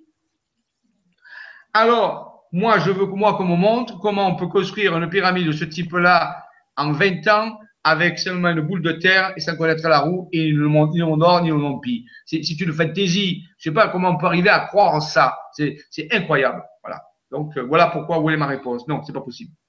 Voilà, et dans, dans, le, dans le documentaire sur les, les, mystères, les révélations sur les pyramides, il y avait aussi l'architecte de la pyramide du Louvre qui avait été interviewé et on lui a dit mais pourquoi vous avez construit la pyramide du Louvre avec euh, pareil le nombre pi, le nombre d'or? Et il a regardé euh, le caméraman en disant mais on peut pas faire autrement. Enfin c'était logique. Là là on lui a un petit peu coupé la parole à ce moment-là. On lui a demandé d'arrêter l'interview. Mais euh, voilà donc les Égyptiens connaissaient bien ça et ils n'avaient pas fait monter cette pyramide par hasard telle, telle qu'elle était. Et, euh, et pour les Mayas, bah, par rapport à leur euh, à leur euh, code, à leur méthode scientifique, tout ça, tout est réfléchi aussi. Hein. C'est vrai que tout est réfléchi, mais il faut y aller sur place, il faut y aller. Je sais que c'est loin, je sais que tout le monde ne peut pas y aller, mais sincèrement, moi, quand je suis allé là-bas, je dis, mais c'est incroyable que ça puisse exister. Donc, vous ne pouvez pas croire en voyant ça que c'est, vous ne pouvez pas dire ce que vous avez dit en voyant ça. C'est pas possible. Il faut le voir. Très bien. Ben, merci beaucoup, Dani. Ça nous a permis de préciser un petit peu les choses. Et comme ça, on peut avancer. Un peu comme pour les crop circles, euh, on, arrête de dire que c'est ce qu'on avait fait avec des, planches de bois, enfin pour certains. Et ben là, c'est pareil. Donc, allez, avançons dans la science Maya. Oui, il faut aller sur place. Allons-y. Alors, je ça un peu. Hop. Est-ce que tu. Voilà. Alors, Ici, euh, euh, voilà, c'est un peu, voilà. Alors ici, euh, c'est la division de ce qu'on appelle le code Maya en euh, neuf inframondes. Alors les, les Mayas divisent la période d'une vague d'évolution en neuf inframondes. Écoutez bien, c'est délicat à expliquer, mais si vous comprenez d'un coup, ça va le faire. La, le, la première... Attends, on s'accroche. Attends, attends. C'est pas compliqué. Hein. C'est pas compliqué. La première période d'évolution, le premier inframonde, il est appelé l'inframonde cellulaire. Il dure 16 milliards d'années. C'est-à-dire que dans cette période-là, la forme la plus, la plus avancée de la conscience, elle est cellulaire. C'est la conscience d'une cellule. D'accord? Elle dure 16 milliards d'années. Eh ben, elles se sont un peu embêtées, les cellules. Hein. C'est-à-dire que c'est pour ça qu'encore aujourd'hui, il y a des cellules. C'est-à-dire qu'en réalité, elles sont dans cette période-là. Ça ne veut pas dire qu'au début, il y avait des cellules, mais le fait de fabriquer des cellules, ça a pris du temps. Mhm. Et ce temps dure 16 milliards d'années, globalement. Maintenant, si je prends cette période de 16 milliards, que je la divise par 20, rappelez, je vous ai dit que les, Mayas comptaient par 20 et par 13. Oui, c'est vrai. Divisé par, par 20, vous obtenez une deuxième période qu'on appelle l'inframonde mammalien, qui, qui a commencé il y a 820 millions d'années. Il a commencé il y a 800 millions. À partir d'où? Mais en réalité, la, date, on va dire, la date d'arrêt, en gros, c'est euh, le, euh, je m'en rappelle plus, je crois c'est le 28 octobre 2011 chez les Mayas. Donc en réalité, c'est pas le 21 décembre 2012, vous voyez, c'est 28 octobre. Et ça veut dire qu'en réalité, tous les temps, tous les informations dont je vous parle ont un seul point commun, c'est qu'ils vont tous finir au même moment. Mais ils vont pas tous commencer au même moment. Le premier inframonde a commencé il y a 16 milliards d'années et a fini le 28 octobre 2011. Le deuxième inframonde a commencé quand B, 16 milliards d'années divisé par 20, ça fait 800 millions d'années. C'est-à-dire qu'il a commencé il y a 800 millions d'années, mais il va finir le 28 octobre 2011. Et on l'appelle mammalien. C'est dans cet inframonde que va se faire la conscience des mammifères. La conscience qui est très évoluée, celle des mammifères. Mais ça va prendre tout ce temps. Ensuite, le troisième inframonde, il va commencer quand Mais 20 fois plus court. Chaque fois, les inframondes sont 20 fois plus courts que le précédent. Donc, 800 millions d'années divisé par 20, ça fait à peu près euh, donc euh, 41, euh, 41 millions d'années. C'était l'inframonde familial. C'est là où s'est apparu la, la, conscience de la famille. On dirait, oui, mais à 400, il y a 41 millions d'années, quelle famille il peut y avoir? Mais la famille chez les dinosaures, bien sûr. Pas chez les humains le concept de famille. Donc, on s'aperçoit qu'en réalité, que chaque inframonde, qu'est-ce qui définit? Un niveau de conscience. Au niveau, on a le niveau de conscience cellulaire, mhm. on a un niveau de conscience d'un organisme qu'on appelle un mammifère. Après, on a vu un niveau de conscience qui s'appelle euh, la famille, et ainsi de suite. Si je divise encore par 20, j'obtiens 2 millions d'années, c'est l'état de conscience tribal. On appelle l'inframonde tribal. C'est la, la conscience de la tribu, c'est-à-dire l'association de plusieurs familles entre elles. Vous voyez? Intéressant. Donc, chaque fois, Alors, chaque fois, on fait apparaître une, une, une, euh, un individu, par exemple une famille, et ces familles, dans l'inframonde plus tard, vont rencontrer d'autres familles, donc ils vont passer à une pluralité, qui vont se concentrer pour donner une nouvelle unité qui s'appelle une tribu. Vous voyez? C'est toujours d'une pluralité que forme une unité. Cette unité devient un élément d'une pluralité, et ainsi de suite. C'est comme ça que fonctionne ce qu'on appelle des zolons de conscience, c'est-à-dire des inframondes, des niveaux de conscience. Et si on continue comme ça, on a l'inframonde d'après, eh bien, on divise par 20, ça fait 102 c'est l'inframonde régional, c'est la notion de région. C'est-à-dire qu'à ce moment-là, les tribus vont définir des régions. C'est la notion de première région qui apparaissent il y a 102 000 ans. Ensuite, on va avoir le niveau du, euh, donc par, c'est 5125 ans. Ah, 5125 ans, mais c'est là où commence le compte long des Mayas, qui se termine le 28 octobre 2011. Et là, qu'est-ce qu'on voit apparaître? L'idée de nation, la conscience des nations, mais c'était les cités d'État de Sumer, les premières cités d'État de Sumer. Vous voyez, chaque fois, on dirait que, se présente ça, l'état de conscience de l'humanité peut, ou de l'humanité ou de la forme de vie qui habite, peut atteindre ce niveau de conscience. On lui offre cette possibilité. Si on divise par 20, eh bien, on obtient 256 ans. Vous direz, waouh, c'est court. C'est quoi? C'est l'inframonde planétaire. Mais qu'est-ce qui est passé à 256 ans? C'est le début de l'ère industrielle. C'est à ce moment-là qu'on pouvait atteindre l'état de conscience planétaire, c'est-à-dire de la planète unie. Une, planète unie avec des nations qui se font plus la guerre, qui sont, qui sont, qui sont toutes différentes, mais qui sont peu fédérées, si vous voulez, par un gouvernement mondial. Vous direz, aïe, aïe, aïe. Non, rien à voir avec le gouvernement mondial que vous connaissez. Quelque chose qui fédère les nations pour un tout. Un tout uni, uni, une conscience planétaire. Et si on divise par, alors, et là, on se dit, ça marche plus. C'est juste à la fin. Oui, alors, oui, oui, oui, ça marche encore. Oui, on divise encore par 20, oui. Si on divise encore par 20, on obtient euh, 4680 jours, c'est-à-dire 12,8 années. Oui. Ça s'est passé quand? Ben, Ça s'est passé dans les années 98-99, hein, où là, on a passé à l'inframonde galactique. Waouh C'est quoi l'inframonde galactique? C'est là, on, là, on est projeté dans le futur. C'est à ce moment-là qu'on on devrait avoir une conscience galactique. Mais c'est quoi la conscience galactique pour les gens actuels sur Terre? Si on regarde comment fonctionne la Terre, si on essaie de détecter globalement où on en est au niveau de la conscience, on doit se situer quelque part à 5125 ans dans le passé. C'est-à-dire, on est encore au niveau des cités d'État. On se fait encore la guerre entre les pays. Oui, voire même tribal des fois. Pas avoir tribal, et je dirais même parfois on remonte pas loin, assez loin. Tribal, tu as raison. Oui, même régional, encore les régions qui se font la guerre. On entend soit telle région, telle région. Et ensuite, tribal, tu as raison, il y a même des tribus. Donc en réalité, si on regarde globalement où est-ce que fonctionne la Terre actuellement, eh bien, il y a une répartition, on peut dire, statistique entre le tribal, le régional et le national. C'est ça. Alors on se dit, mais qu'est-ce qui s'est passé? Qu'est-ce Pourquoi, pourquoi on, a, on a stagné comme ça? Pourquoi? Alors qu'en 99-98, on devait être l'inframonde galactique. que ça veut dire ça? C'est Star Trek, Stargate. Star Wars. Oui, oui. Alors, on est allé loin, on est allé loin. On se pose encore la question si les extraterrestres existent, vous vous rendez compte et, et à partir de là, on a plus, euh, et c'est là où il y a une rupture, on n'a plus pu diviser par 20, on a simplement compté 260 jours. Les 260 jours, les fameux Solkin des, des, Mayas, l'année sacrée des Mayas, ça a duré 260 jours. C'est parti donc d'un 260 jours qui euh, précède le, le 28 octobre 2011 et à ce moment-là, on rentrait dans l'inframonde universel. On croit rêver l'inframonde universel. L'univers avoir une conscience universelle. Vous direz, mais comment c'est possible Puisque les durées ralentissent à chaque fois. C'est-à-dire que chaque inframonde est 20 fois plus court que l'autre. Comment c'est possible? Mais parce qu'il était prévu dans la vague d'évolution, grâce à notre niveau de conscience, on puisse accélérer notre conscience, notre façon de, de traiter l'information et qu'on puisse rapidement passer dans les derniers états très rapidement. Mais il y a quelque chose qui a bloqué, quelque chose qui nous a bloqué, qui nous ralentit. C'est comme si vous essayez d'accélérer de plus en plus, mais que le frein à main est de plus en plus serré. C'est-à-dire qu'il y a, alors je ne vais pas parler de ce facteur ce soir, mais si on fait le constat actuellement par rapport à ce qu'avaient prévu les Mayas, et les Mayas n'avaient pas prévu ça en l'air, c'est une connaissance qu'ils avaient solide, reliée au cycle cosmique, à la mécanique céleste. On le sait, c'était des champions. Ils étaient capables de décrire des éclipses incroyables. Des dates et des éclipses, ils se sont jamais trompés.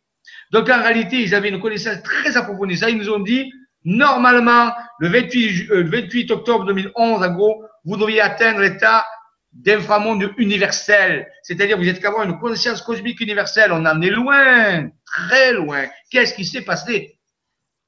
Quel est le facteur qui a modifié la ligne d'évolution? Car ça, c'est une ligne d'évolution universelle, bien sûr.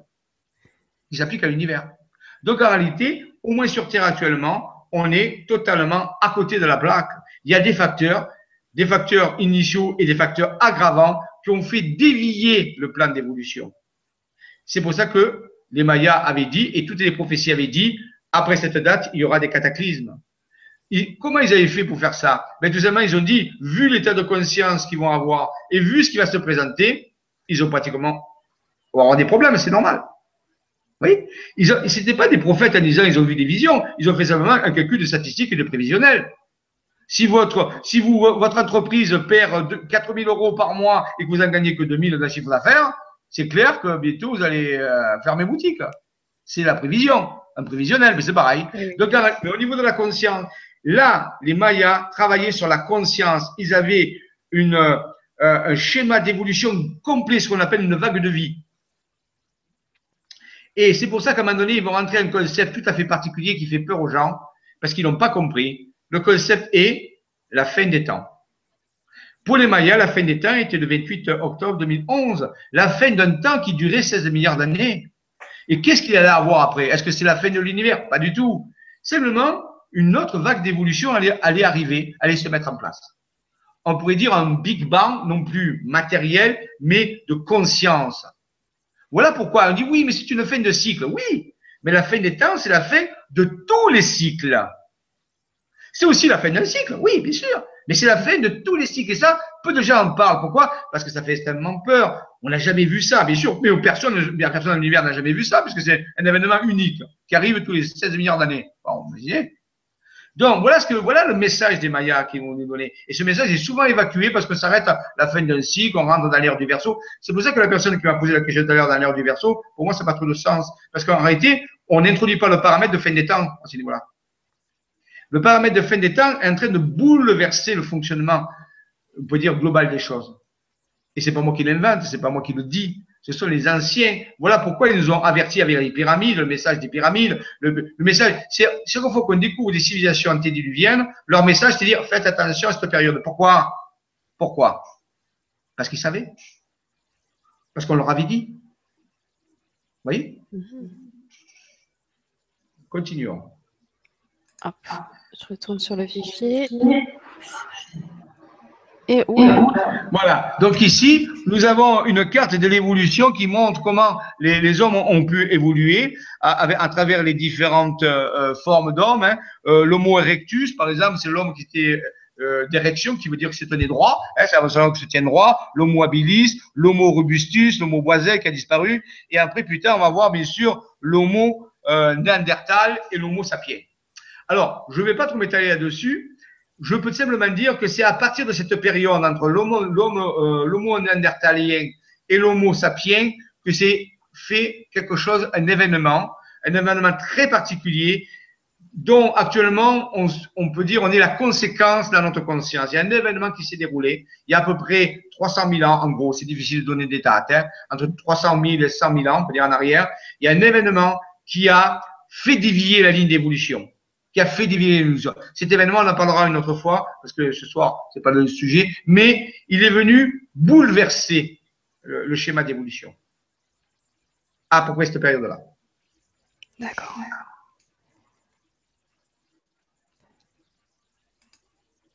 Voilà. Alors ici, on a euh, une image qui montre, euh, souvent on a parlé de ce 21 décembre 2012, je l'ai dit tout à l'heure, mais en réalité, euh, il y a un événement qui est en train de se passer. Il est vérifiable à 100%, c'est pas un événement mystique, c'est pas un truc euh, malin, non, non.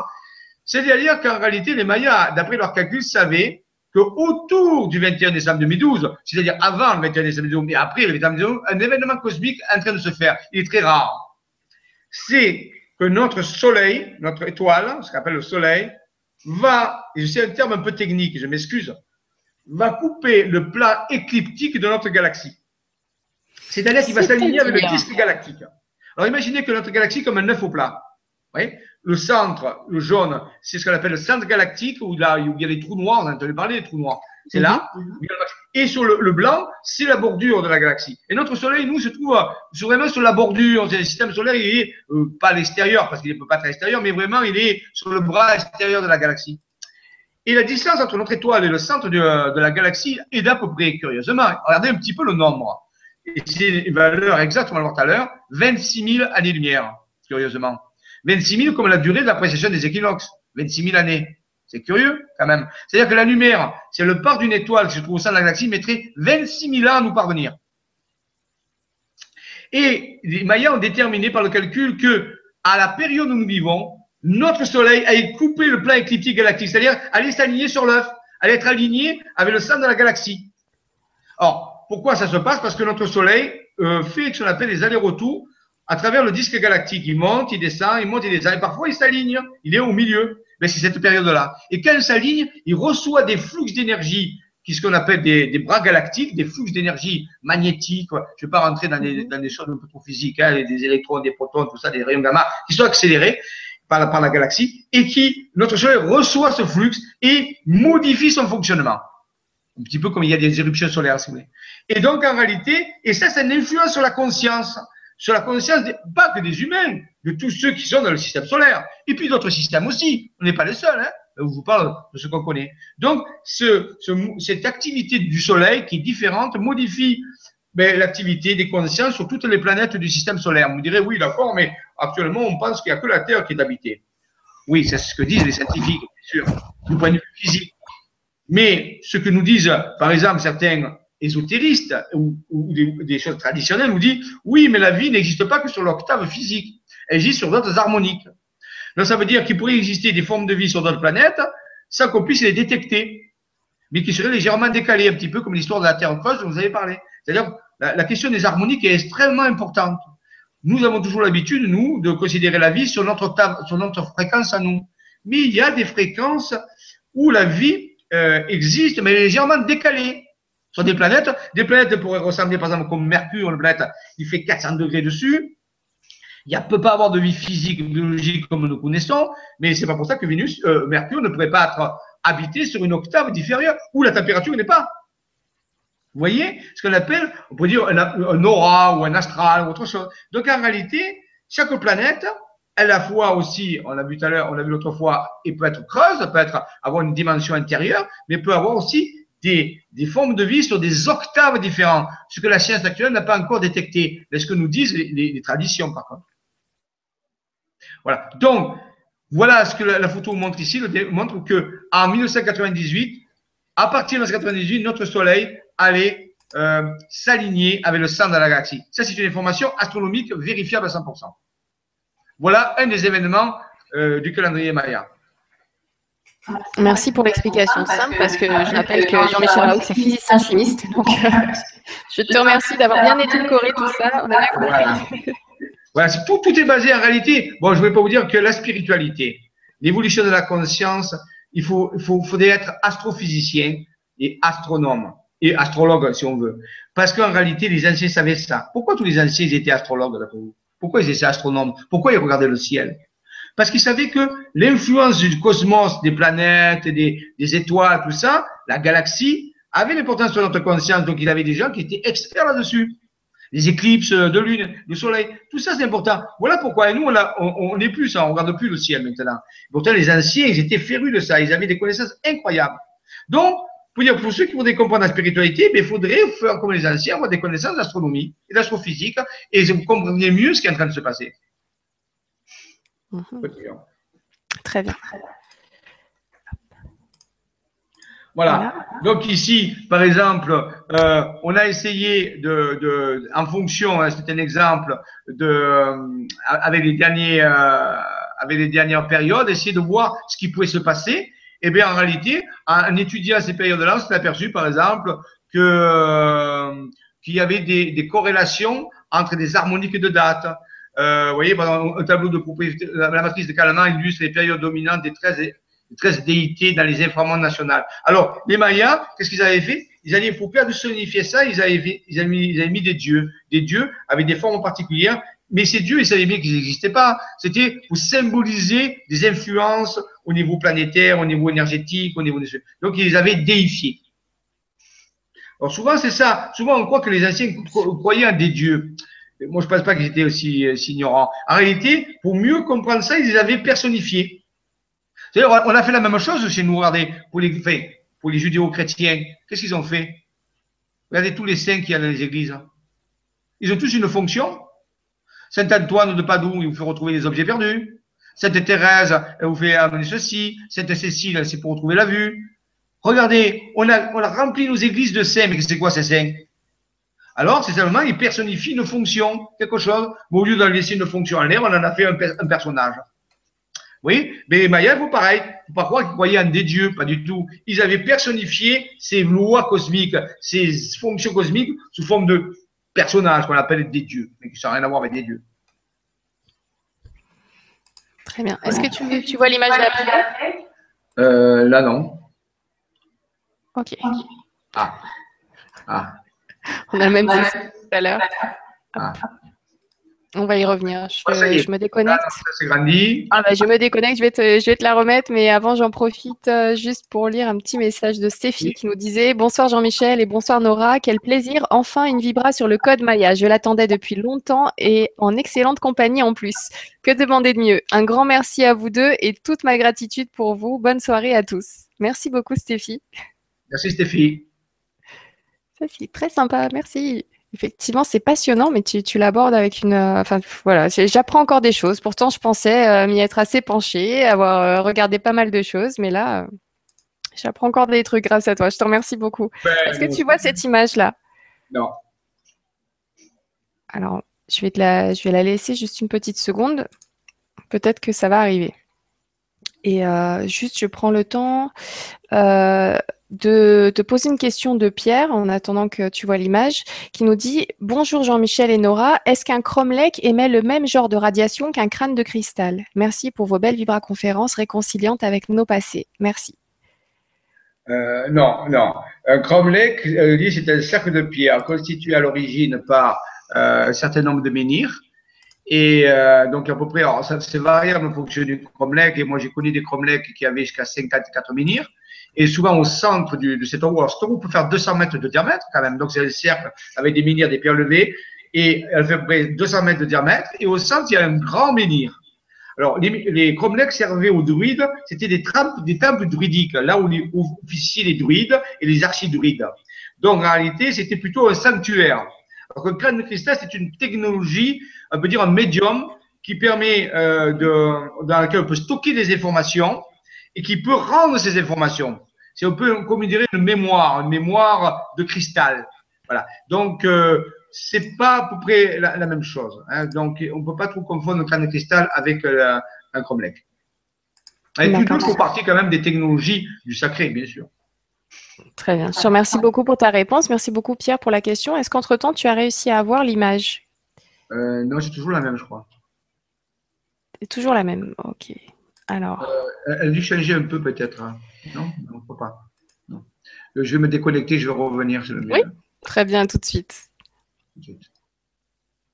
Hop. En attendant, donc Jean-Michel, je vous garde et c'est vrai que j'avais lu, euh, j'avais lu quelques petits commentaires symp- sympathiques, donc je vous les partage. Si je peux. Ah, on a Lily First Class qui nous dit On est là dans la cuisine, nous vous suivons en faisant la cuisine. Ah bah, j'espère que depuis le message, là, vous êtes à table. Bon appétit. Voilà, Merci beaucoup, Lily. Alors, je te repartage l'image en espérant que tu arrives à la voir cette fois-ci. Je pense que tout le monde arrive à la voir. Voilà, ça y est. Ah, Alors. Puis, euh, c'est une synthèse un petit peu de tout ce que je viens de vous dire. Et là, c'est très curieux parce qu'on l'a, on l'a calé sur une pyramide maya.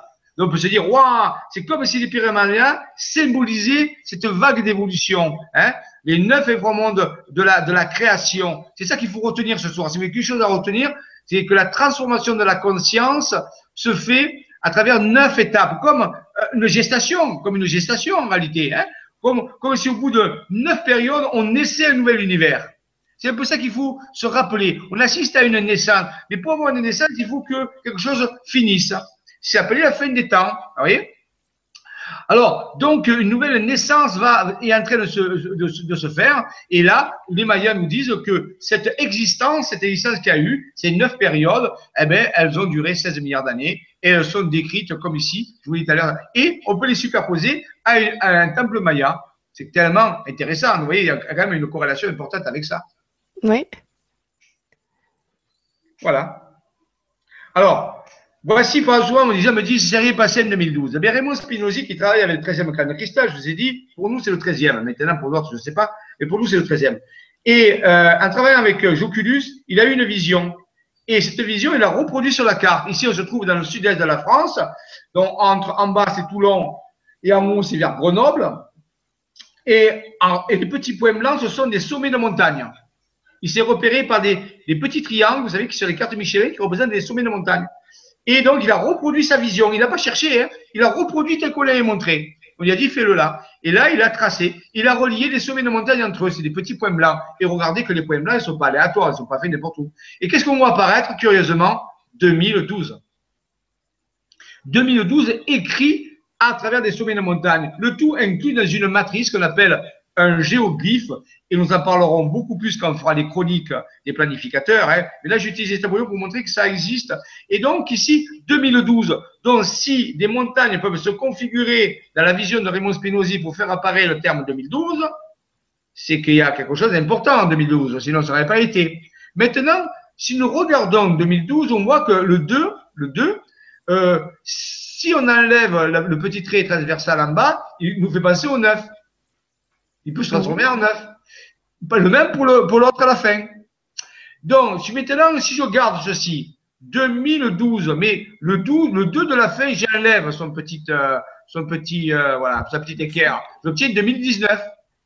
Ouais. Donc, et là, on s'est aperçu plus tard dans nos, dans nos recherches que 2019 est une deuxième date très particulière. Et si je fais la soustraction 2012, 2019 moins 2012, ça fait combien? 7. Bah, 7 ans. Et d'après la Bible, le monde s'est créé en combien d'années? 7 jours. 7 jours. Il y a quelque chose ici à comprendre. Voilà, encore une fois, tu dis ça, tu dis rien. à vous de comprendre. Euh, pour ceux qui ont des yeux pour voir et des oreilles pour entendre, si dans la Bible on vous dit, dans l'Ancien Testament, que le monde a été créé en 7 jours, et qu'ici on fait un calcul de deux dates qui sont, qui sont reliées et que ça fait sept années entre les deux, c'est que les jours se sont transformés en années. Mm Ce qui veut dire quoi? Ça veut dire que dans cette période, il y a comme une création, une genèse qui se fait, un nouveau départ. Maintenant, vous pouvez dire, oui, mais alors si j'enlève la barre transversale du premier 2, j'obtiens 9. Soit j'obtiens 9012, soit 9019. D'accord? Mais entre 9012 et 2012, il y a combien d'années Pardon Entre 9012 7000 ans, pardon, excuse-moi. Je, suis en train de lire une question. Ah bon, voilà, ouais, Nora. Allons, Nora, hein Voilà, mais... Vous faire calculer. Hmm. Alors, ouais, ouais, ouais. Non, tu vois, je m'affiche. Mais c'est vrai que Mettez-vous à ma place, c'est pas évident. Entre la lecture des questions, la préparation de la sélection des questions, plus l'écoute et la réflexion, plus le fait d'avoir un vrai professeur devant moi et de me retrouver devant une classe énorme, il y a comme un petit léger stress. Donc... Ah, mais non, détends-toi, détends-toi. C'est une opération, Seigneur. 2000, 2000, euh, 9012 ou moins? 2012, ça fait combien? Mais il reste 7000. 7000, tu retrouves encore 7 on revient sur le 7, ouais. Qu'est-ce que ça veut dire ce 7 Ça s'appelle un fractal. Donc en réalité, cette durée, alors on dirait qu'est-ce qui va se passer en 2012 C'est rien. Mais en réalité, on voit que ce nombre est, intelligent. Il a été construit d'une certaine façon pour faire apparaître des codes, des codes de valeur, des codes du durée. Tout à l'heure, on me disait, combien ça va durer? Vous voyez? Il y a des durées. Maintenant, comment les interpréter? C'est pas facile. Mais la première qu'on peut interpréter, c'est 2012-2019, cette année. Cette année où il se passe quelque chose comme une genèse, comme un, mouvement de renaissance. Maintenant, on s'occupera plus tard de, de, de, 2012 et de 2019. Mais il ne faut pas oublier cette date parce qu'elle est, elle est aussi notée. Voilà.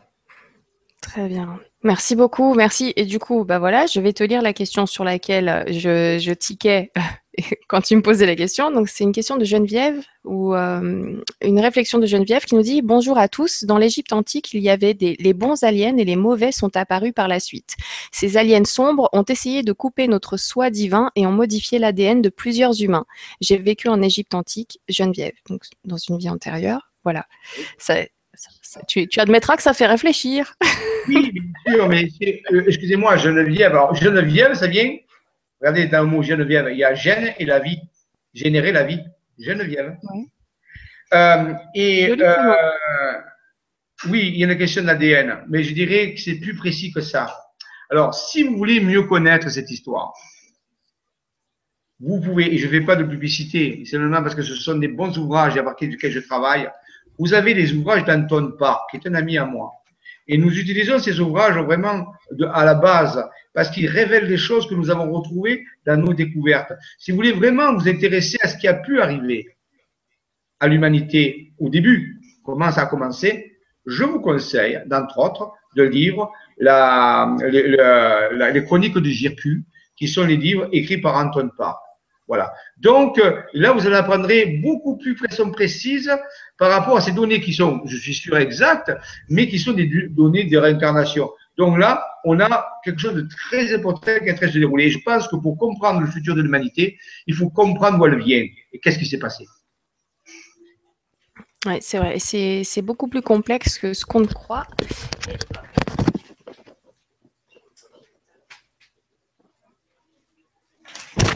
Voilà, j'en profite. Euh, oui. Allô? J'en profite de Girkou. Voilà. On va les montrer hein, depuis le temps qu'on en parle. je ne sais pas si tu les vois bien. Non, je ne vois pas. Donc on a le 1, ah, bah alors du coup, j'espère que euh, je fais pas un partage d'écran. Là, je pense que tu dois pas me voir moi. Euh, donc euh, vous, je pense que vous, vous voyez. Donc ensuite, on a le numéro 2. Et, et enfin, le numéro 3. Et tu m'avais expliqué, Jean-Michel, que il vient de sortir un nouveau livre. Oui. Et qui est en fait un livre qui, qui est avant tout ceci, avant cette, cette trilogie. C'est le bouquin par lequel il faut commencer. Voilà, le livre de Nurea. C'est ça. Donc, euh, je vous en prie, n'hésitez pas à aller, euh, aller vous plonger dans les, chroniques d'Andon Park. C'est euh, magnifique. Vous, ne le regretterez pas. Vous allez voyager. Alors, je repars sur, sur le fichier. Ensuite, il faudra bientôt qu'on commence à, à, répondre aux questions parce qu'il y en a pas mal ce soir aussi. Est-ce que tu arrives à voir l'image? Non. D'accord. Vu que tu ne me voyais pas à l'écran, je me suis dit, tiens, si je fais un partage d'écran, ça devrait aller. Et il faut peut-être que tu te déconnectes et que tu reviennes encore une fois. Alors, ensuite, moi, j'en étais où? Parce que du coup, euh, voilà, je vous lis et je lis des messages super sympas. Donc, je vous remercie beaucoup pour, euh, pour vos messages. Et effectivement, on passe une bonne soirée euh, ce soir. Voilà. Voilà, ça y est, voilà. Donc, je vois 2012, ouais. Voilà, et j'en profite juste pour euh, finir le message de Jocelyne qui nous disait Bonsoir tout le monde, quelle chance nous avons d'avoir de nouveau notre belle Laura et notre.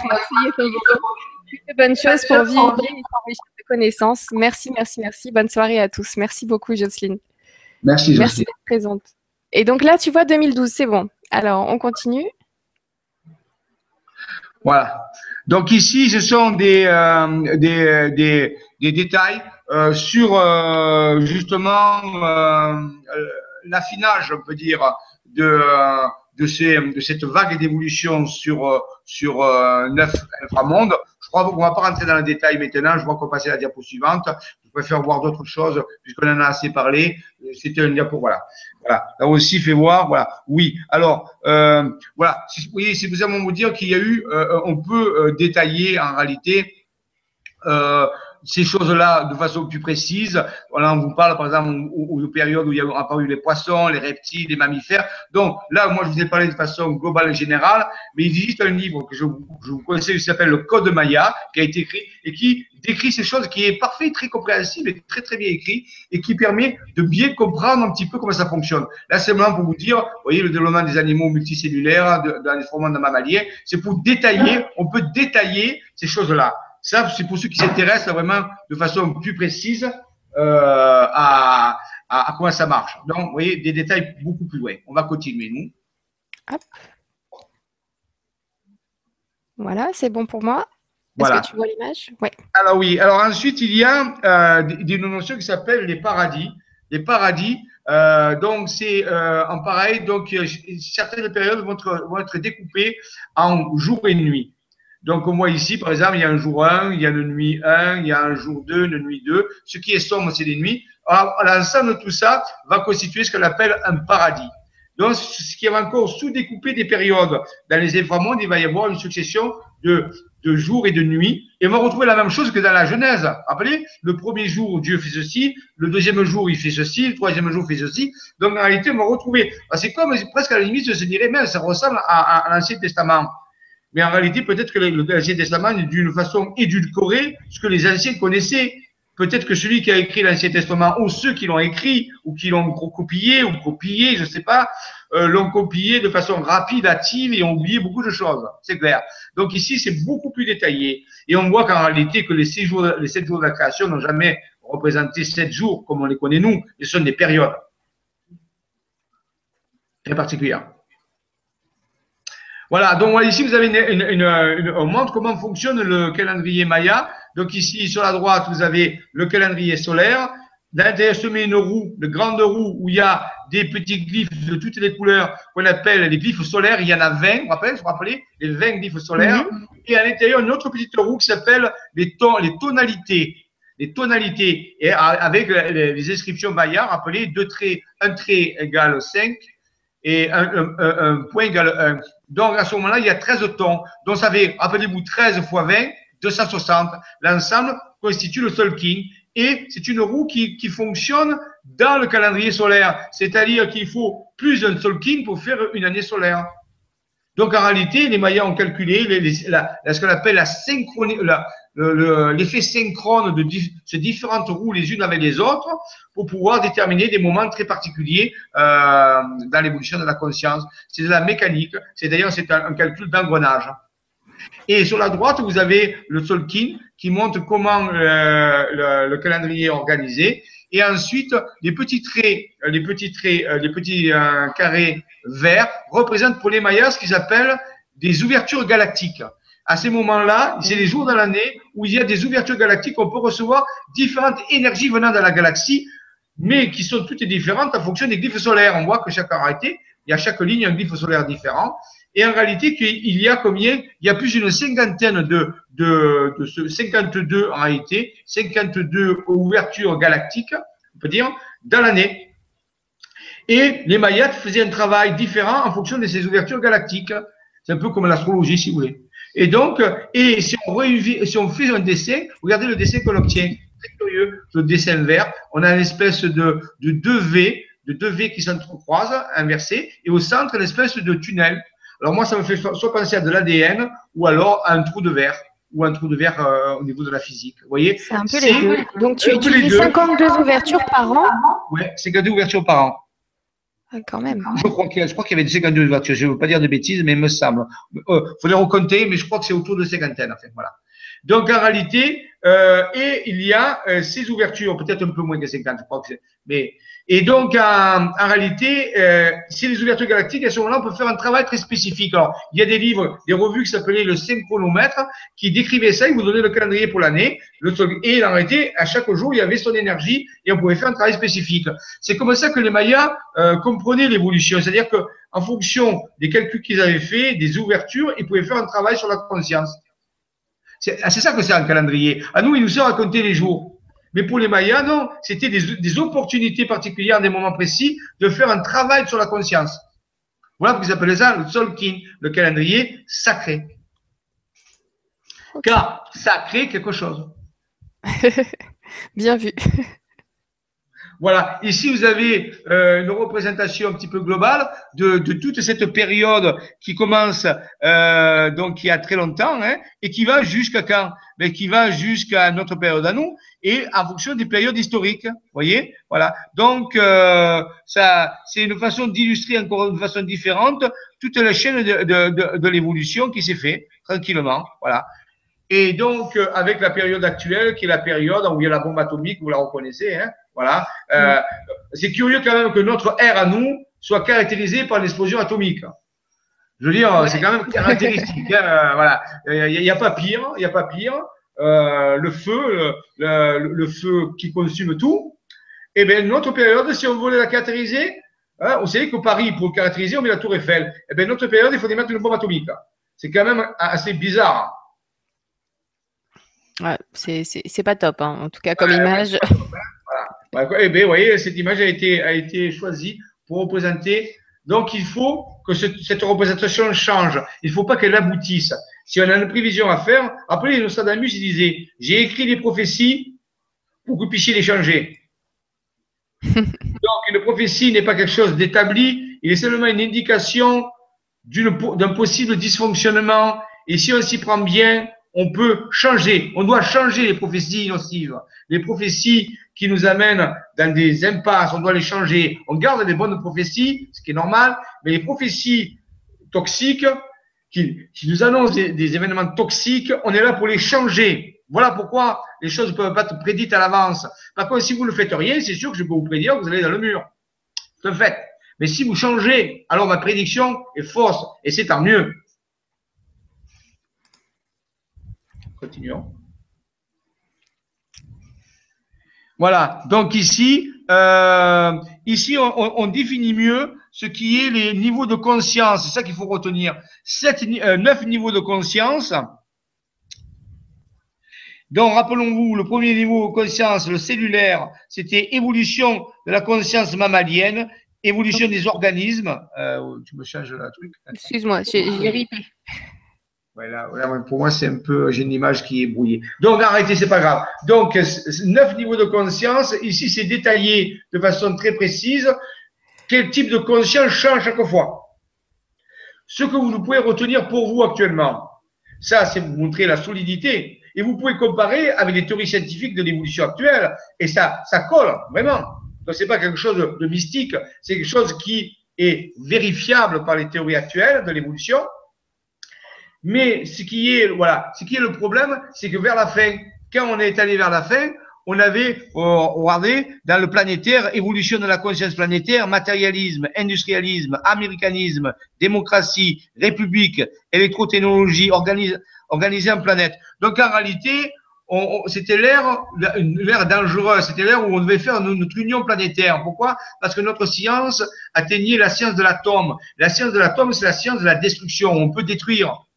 C'est-à-dire, avant cette époque-là, on ne pouvait pas détruire une planète, on ne pouvait pas détruire le, monde. À partir de la bombe atomique, on a eu les moyens de détruire la planète, toute vie sur Terre. C'est une fracture colossale à ce niveau-là.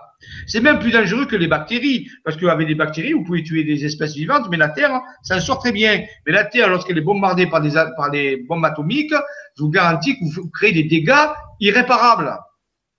Donc, en réalité, c'était là la période la plus. Ensuite, si on voit l'inframonde galactique, on dit évolution de la connaissance galactique, transcendance du cadre de vie matériel, télépathie, euh, technologie génétique, organisée en galaxie. on est loin du compte. Hein. Vous voyez, ceci détaille vraiment les niveaux de conscience que nous n'avons pas développés. Maintenant, est-ce qu'on va les développer? C'est la question qu'on doit se poser. Est-ce qu'on est prêt à ça? Est-ce qu'on est prêt à aller dans ce sens?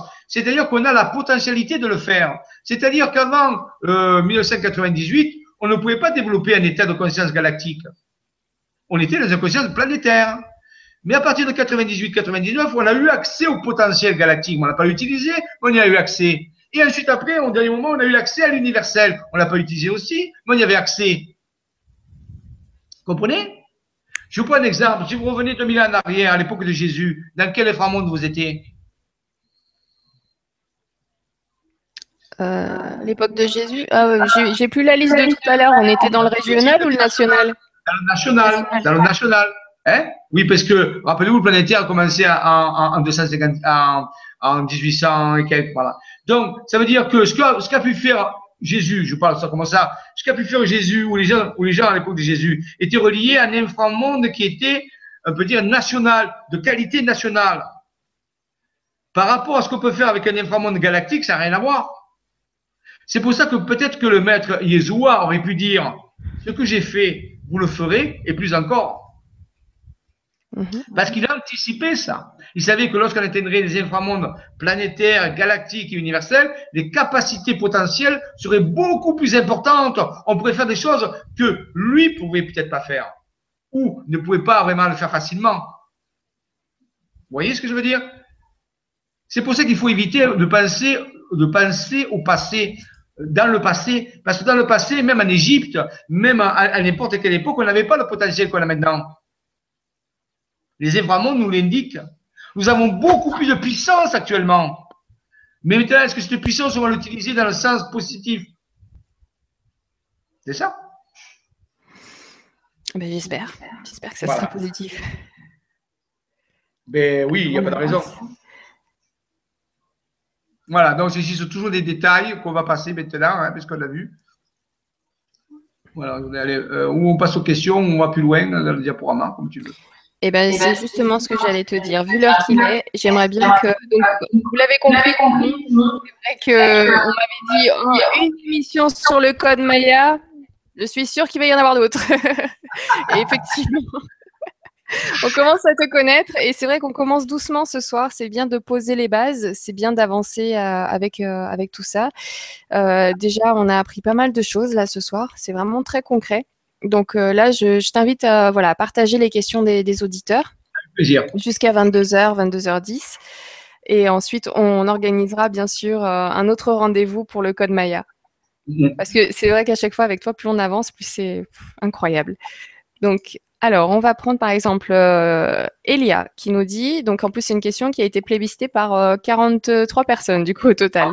Donc, il nous dit bonsoir Nora et Jean-Michel, bonsoir à tous. On parle beaucoup du mois de septembre 2015. Ce serait un mois de grande catastrophe climatique, financière, éventuellement la chute d'une météorite. Y a-t-il quelque chose à ce sujet chez les Mayas ou ailleurs? Merci. Alors, non, chez le Maya, il ne peut pas, parce que le Maya, ça s'est arrêté, je vous ai dit, le 28 octobre 2011. Hein. Après, de là, personne ne voyait. C'est l'autre, l'autre côté. On est dans une zone. Vous pouvez imaginer, ça, ça existait avant, entre deux pays, il y, avait une, il y avait des frontières, puis entre les deux frontières, il y avait une, une zone neutre qu'on appelait. Eh bien, c'est un peu ça que nous vivons. Nous sommes, nous avons quitté l'ancien et nous allons aborder le nouveau. Et nous sommes dans la période de transition. Cette période de transition va durer un certain nombre d'années, pas, très, pas beaucoup, mais un certain nombre d'années. Et, euh, les Mayas ne pouvaient pas anticiper ce qu'il pouvait y avoir avant. Ils nous ont toujours averti de ce qu'il y aurait avant, pas au-delà du 21 euh, décembre 2012 ou 28 octobre 2011, n'importe peu. En réalité, c'est à nous à gérer ça.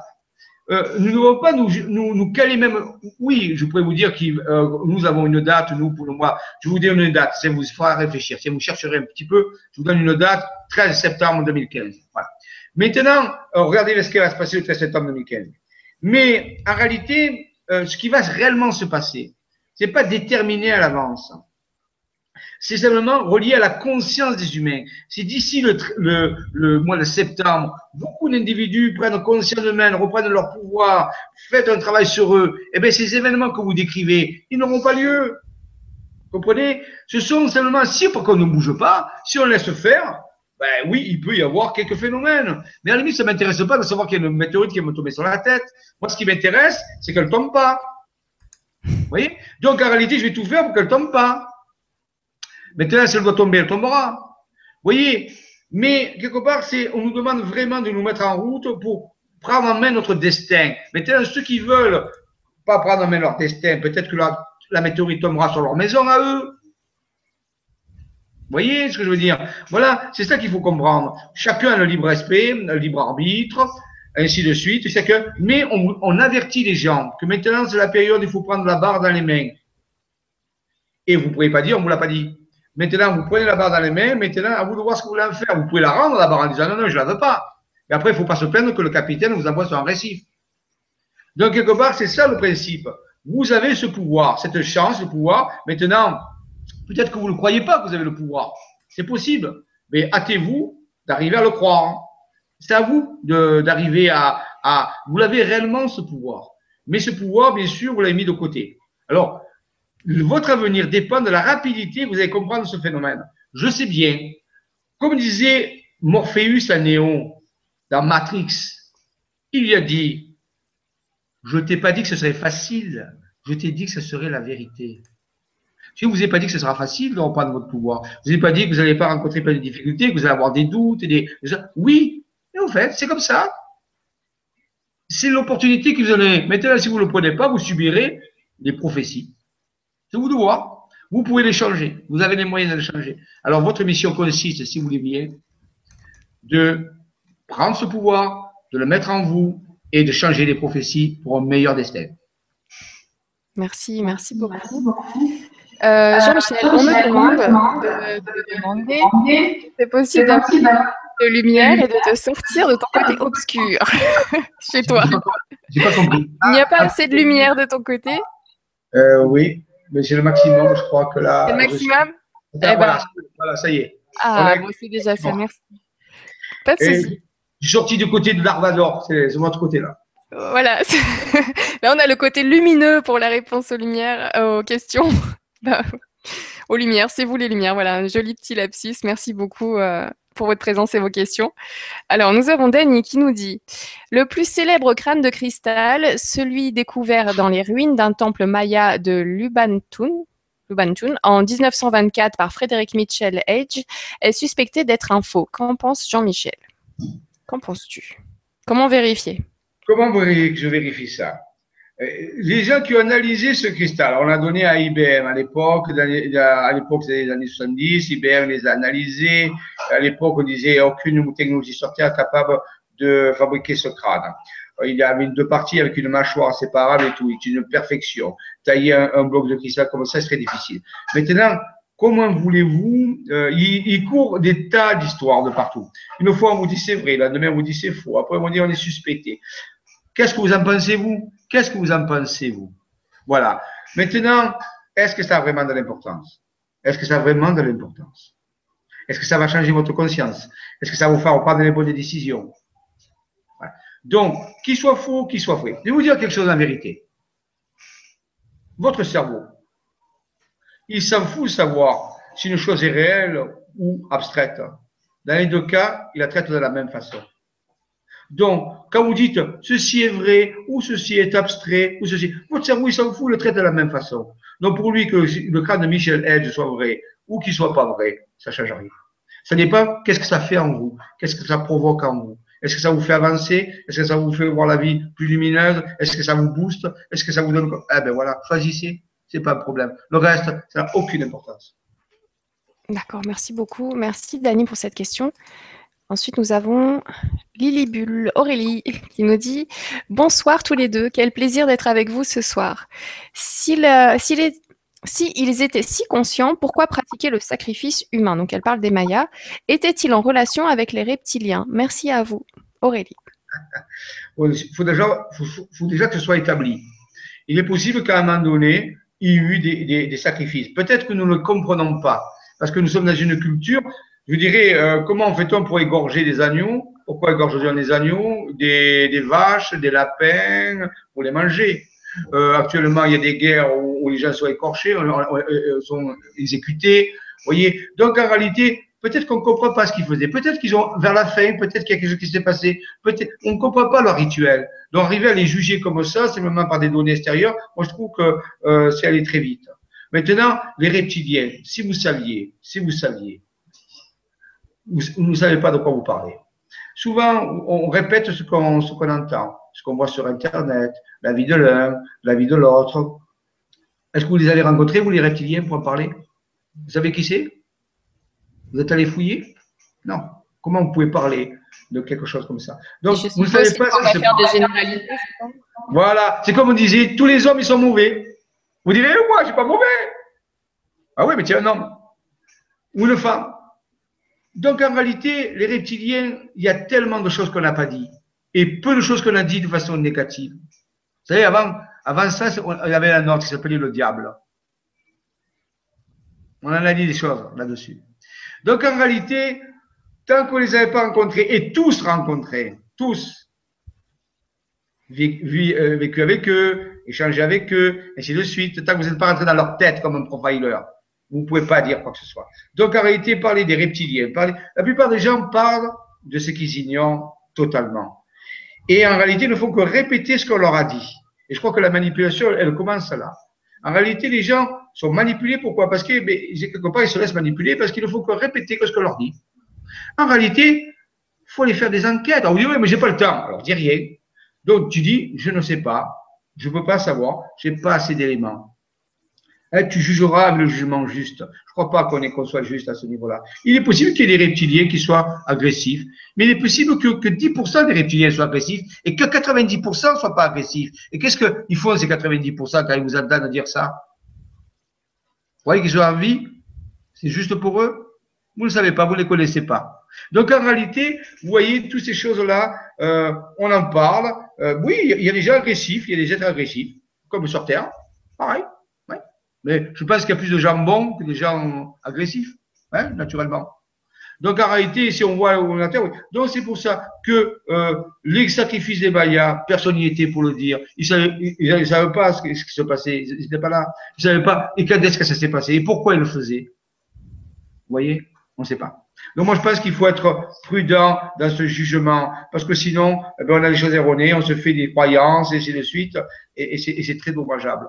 Oui, c'est vrai que là, pour le coup, Aurélie, c'est le lien qu'il y a entre sacrifice et reptilien.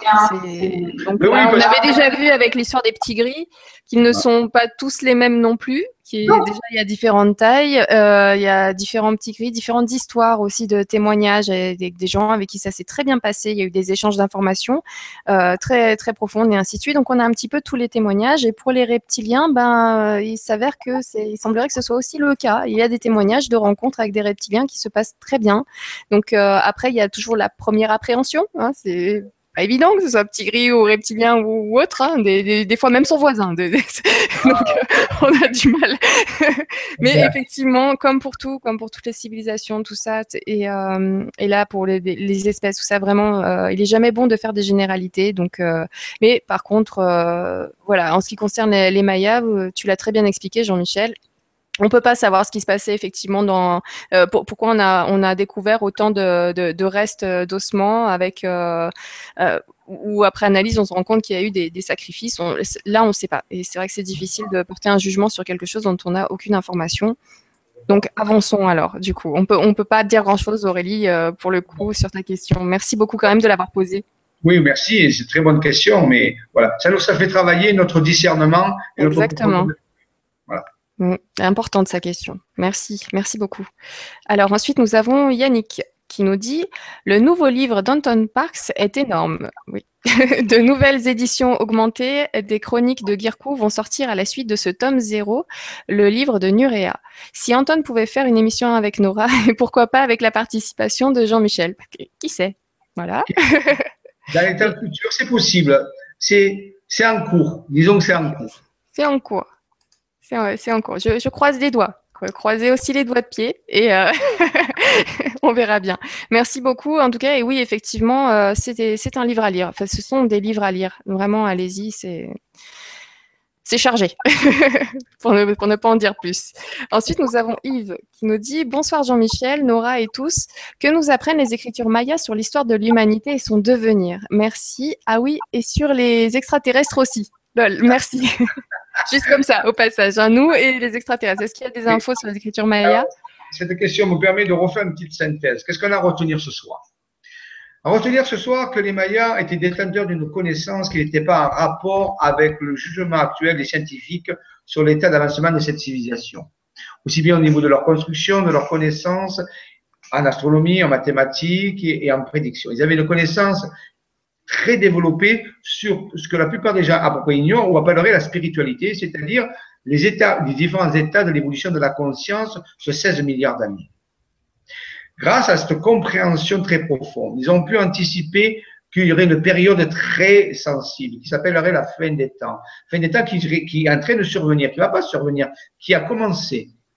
Et qui ont donné une date finale. Pourquoi ils ont donné cette date finale? C'était simplement un calcul, un calcul, puisqu'on prend 16 milliards d'années, qu'on divise qu'on fois par 20, les durées, on, obtient cette date-là. En même temps, il y avait un alignement galactique. Notre Soleil coupait le plan activité galactique, ce qui est totalement vérifiable actuellement. C'est pas du tout remis en question. Euh, j'ai même vu une revue qui s'appelle Science et Vie Junior. Je sais pas si vous connaissez. C'est pour les enfants. Science et Vie, hein. c'est une revue scientifique pour les enfants. Et eh bien dessus, il y a un article qui parle de ça de l'oscillation de notre Soleil sur le plan activité galactique qui coupe le sein de la galaxie euh, en, en, 2012. C'est c'est pas euh, une donnée mystique. Donc, ils nous apprennent que leurs visions sont reliées à des événements, à la compréhension du fonctionnement cosmique, et que ce, ce fonctionnement cosmique est relié à notre conscience, qu'il faut avoir des états de conscience en fonction de certains moments. Et si on est décalé, eh bien, il se crée un réajustement, parce que l'univers continue d'évoluer. L'humanité n'est pas la seule forme de vie dans l'univers, et loin de là.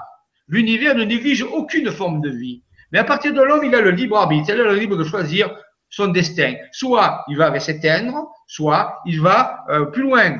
C'est actuellement la question qui est posée par l'univers. Voulez-vous aller plus loin? Et si vous voulez aller plus loin, il faut modifier votre comportement. C'est clair. Euh, c'est clair. je pas parler. Voilà ce que nous disent les Mayas. Ils nous ont mis en garde, c'est pas les seuls, les Indiens Hopi, euh, tous les, tous sont des cosmogonies qui parlent de ces choses-là, c'est pas que les Mayas. Donc si on parle ensemble de tout ça, on nous dit voilà, maintenant, euh, qu'est-ce qu'on va en faire? Voilà, ce qu'il y a à retenir ce soir, c'est que c'est pas un truc mystique, c'est pas un truc en l'air, c'est que ce sont des données euh, très précises. Et si on, en, si on en tient compte, eh bien, ça nous sert à, à tenir la barre du bateau dans rapide et ça nous permet de mieux, de mieux passer en évitant les écueils. En effet. Merci beaucoup. Merci Jean-Michel pour ta réponse. Merci pour cette question. Ensuite, on enchaîne avec euh, Béa qui nous dit Bonsoir Nora et Jean-Michel. Que dire des chemtrails? Est-ce que la vibration de la Terre peut faire quelque chose? Gros dossier, les chemtrails. Les chemtrails, c'est tout un dossier. chacune de vos questions est un dossier.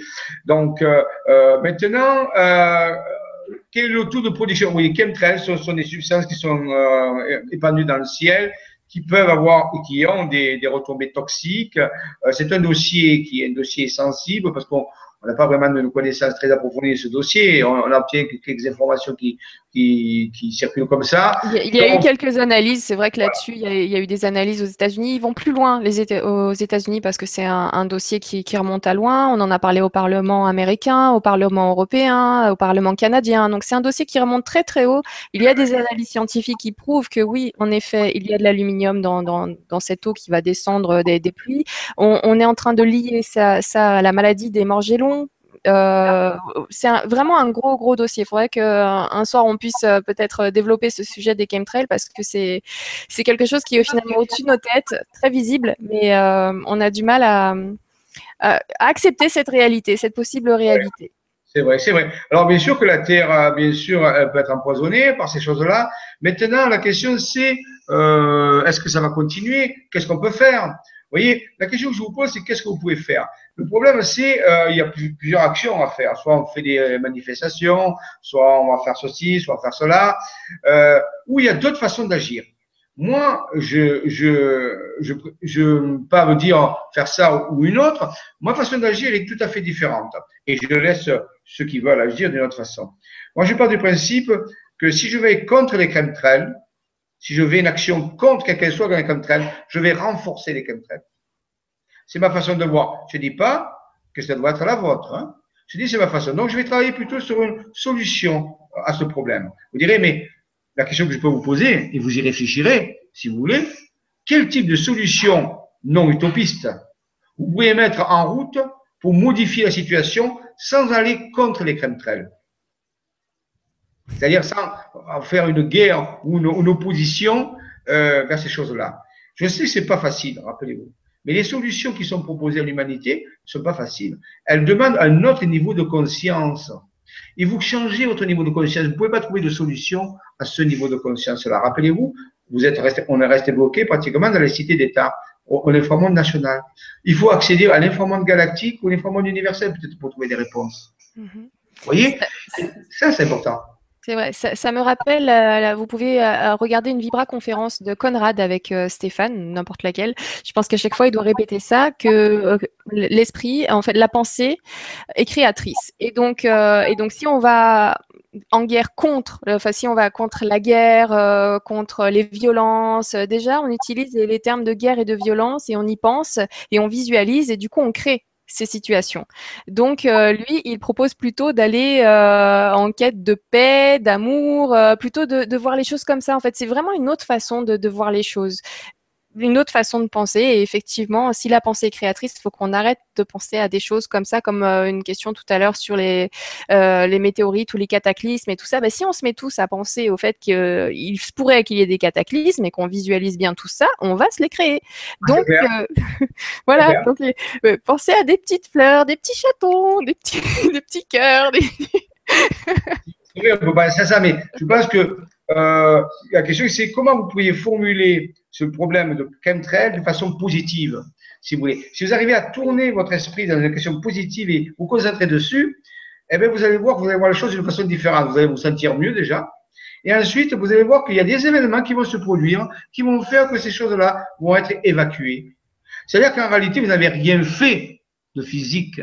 Vous avez simplement travaillé votre conception Et peut-être que vous serez appelé à faire quelque chose de physique après, c'est possible. Mais au début, vous allez changer votre point de vue par rapport à ça.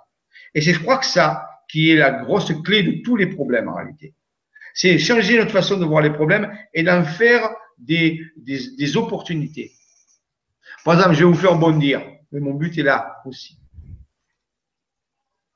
Prenez un papier, un crayon, une feuille. Vous notez les chemtrails. Et là, pendant quelque temps, vous allez chercher les avantages des chemtrails au lieu de voir les inconvénients. Et si vous travaillez ça, peut-être qu'au début, vous n'allez pas avoir d'idée, mais si vous travaillez sérieusement et que vous allez trouver un avantage, deux avantages, vous allez changer votre façon de voir les choses. Et à ce moment-là, vous verrez comme par magie, des événements vont se faire. Vous ne savez pas lesquels. À la limite, vous n'avez pas besoin de savoir les événements. Votre but, c'est que ça change. Si vous faites cette simple expérience, et si vous êtes 10, 20, 100 à la faire, et c'est rien, ça coûte rien, simplement de trouver les avantages au crème à part simplement une idée un peu farfelue que je vous donne, bien sûr. Mais peut-être que les solutions sont-elles farfelues ou paraissent farfelues? Parce que d'après moi, vous ne pouvez pas faire grand-chose quand les crèmes trail assis dans votre fauteuil. Et même dans la rue. Donc, quelque part, prenez simplement ce papier crayon, notez les avantages des crèmes des crèmes crèmes. Travaillez dessus, dessus pendant quelques temps. Et vous allez voir, il y a quelque chose qui va se passer. Mhm. Merci beaucoup. Moi, je, noterai en haut, en, alors les avantages des chemtrails, prise de conscience. J'ai déjà vu un avantage, comme tu te sens, tu souris. Alors que je ne suis pas des crèmes trail, ça fait une tête qui fait trois pas de bain. Dès que tu trouves un avantage, tu, souris. La vibration a changé. L'événement a déjà changé. Et si vous êtes 100 000 à faire ça, je vous garantis que les crèmes trail, vous n'entendrez plus jamais parler. En effet, bonne solution. Très bonne solution. Merci beaucoup. Merci Béa pour cette question. Ça, me démange de parler des chemtrails, je connais bien le dossier, mais on, va avancer. Alors, nous avons Galinette Flo qui nous dit Bonsoir Nora et Jean-Michel. Je me demande comment des peuples qui vivaient il y a des millénaires étaient aussi développés et que nous, aujourd'hui, nous soyons si dépourvus de conscience. Que s'est-il passé entre-temps? Comment avons-nous perdu ce savoir? Euh, l'histoire est complexe, vous dit, ça fait partie de l'histoire secrète de l'humanité, donc j'ai parlé avec Anton Park tout à l'heure, euh, donc il faut remonter à loin. Je ne veux pas me lancer là-dedans parce qu'on a presque fini la soirée. On fera un jour une enquête scientifique sur euh, l'histoire secrète de l'humanité. On, on envisagera ceci un petit peu comme elle a fait le code de Maya, de façon précise. Mais en réalité, il faut simplement vous dire peut-être, peut-être, euh, que l'homme actuel, ce qu'on appelle l'homme, euh, euh, vous pensez, vous cherchez les extraterrestres, hein, vous cherchez les extraterrestres. Hein. Peut-être que sur Terre, il n'y a pas de terrien. Peut-être que sur Terre, il n'y a pas de terrien. Peut-être que c'est autre chose que des terriens. Où sont passés les terriens On en parlera. Peut-être qu'il y a zéro terrien sur Terre. Peut-être qu'il y a autre chose. Et cette autre chose, peut-être qu'il est responsable d'une certaine façon de ce qui se passe.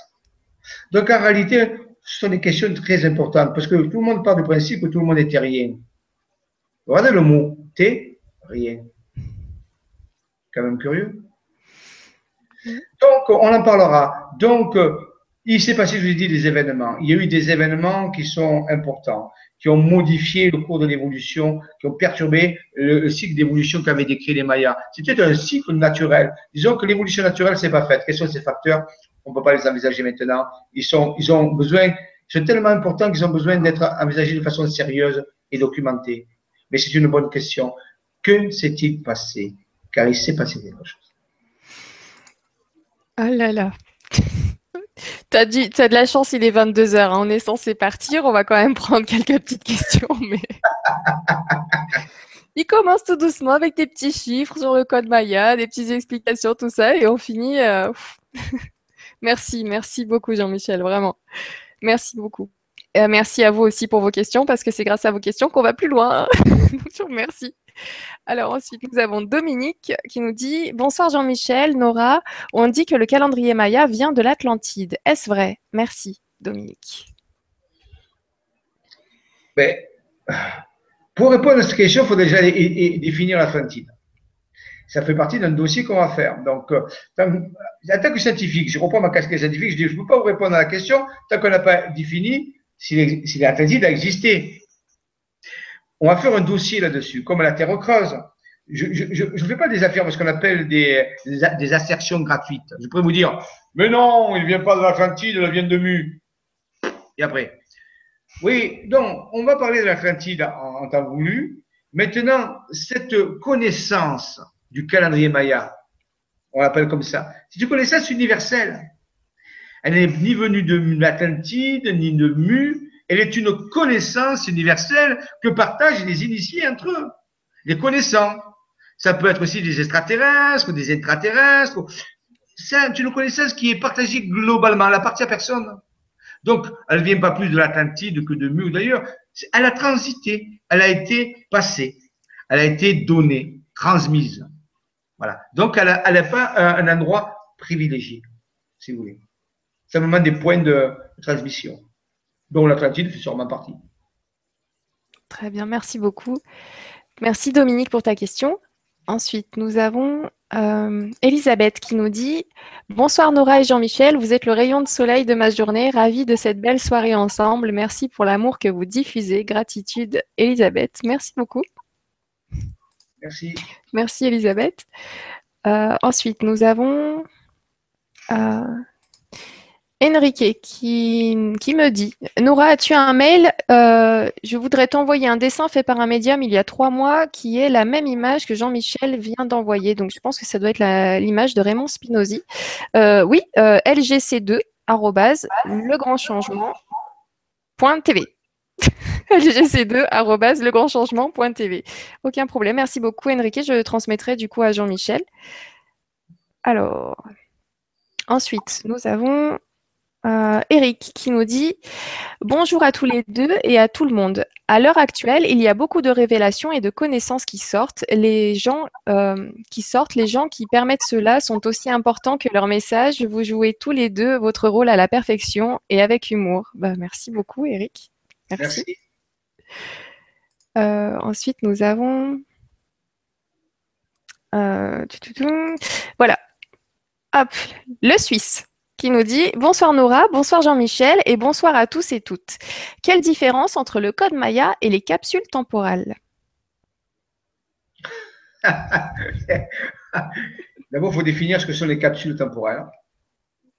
Bon, je définis ce qu'était le code Maya ce soir. J'attends une définition des capsules temporelles pour pouvoir les, les comparer. Euh, capsule temporelle, ça peut être plein de choses. Ça peut être des endroits sur Terre où on a mis euh, des artefacts euh, euh, qui viennent d'ailleurs, exogènes. Ça peut être plein de choses. Je ne sais pas ce qu'il entend par capsule temporelle. Donc moi, il faut tant que c'est pas défini, je peux pas répondre. Donc capsule temporelle, ça peut correspondre à plusieurs définitions. Donc je ne veux pas m'embarrer à quelque chose qui est hors sujet. Donc tant qu'il me définit pas ce que c'est les capsules temporelles, je peux pas répondre.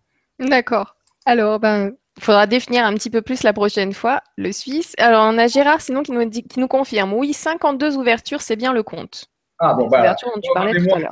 Ben, ça va. C'est bon. Ensuite, nous avons Isabelle qui nous dit Bonsoir Nora, bonsoir Jean-Michel, passionnant. Va falloir que je revisionne cette vibra parce que les infos fusent. Merci, je vous adore. Merci beaucoup, merci beaucoup Isabelle. C'est vrai que des, fois, il faut, revisionner au ralenti. des fois. Alors, je ne sais pas si tu connais cette personne qui nous dit, euh, donc Seidan, qui nous dit Bonsoir Nora, Jean-Michel Raoux et tous les web spectateurs. J'aurais aimé savoir ce que pense Jean-Michel sur la déclaration de Drunvalo Melchizedek quant à l'ouverture d'une fenêtre entre 2007 et 2015. Oui, il y a, il y a de multiples fenêtres qui sont ouvertes, je vous l'ai dit. Donc 2007, oui, correspond à une période, et 2015, je vous dit, nous, on a une date en 2015, mais nous, la, la fenêtre dont je vous parle, sur laquelle nous travaillons, c'est 2012-2019. Mais il peut y avoir aussi d'autres types de fenêtres, rappelez les, les Donc il y a des, des, des harmoniques, si vous voulez. Il y a des fenêtres dans des fenêtres. Donc, la fenêtre dont je parle, moi, c'est les informations que nous avons qui sont concrètes, que je vous donnerai au cours du temps. C'est-à-dire, dans à peu près 10 ans, dans à peu près un an, vous aurez les informations, les informations complètes. On va faire au mieux. Mais euh, donc, euh, euh, oui, tout à fait, il y a des, des ouvertures euh, de fenêtres temporelles. Maintenant, la question, c'est qu'est-ce qu'on en fait? Qu'est-ce qu'on en fait? Vous savez, je peux, peut être chez moi et j'ouvre la fenêtre, mais si je reste là, je ne fais rien avec la fenêtre. Donc, la fenêtre peut me servir de quitter la maison, rentrer dans la maison, faire des choses. Qu'est-ce que je fais avec la fenêtre? La fenêtre, c'est une opportunité. Voilà. qu'est-ce que je vais, euh, comment je vais l'utiliser? Donc, c'est bien, oui, je remercie euh, Valo, oui, d'autres, et il y a d'autres. J'ai entendu d'autres fenêtres. Hein.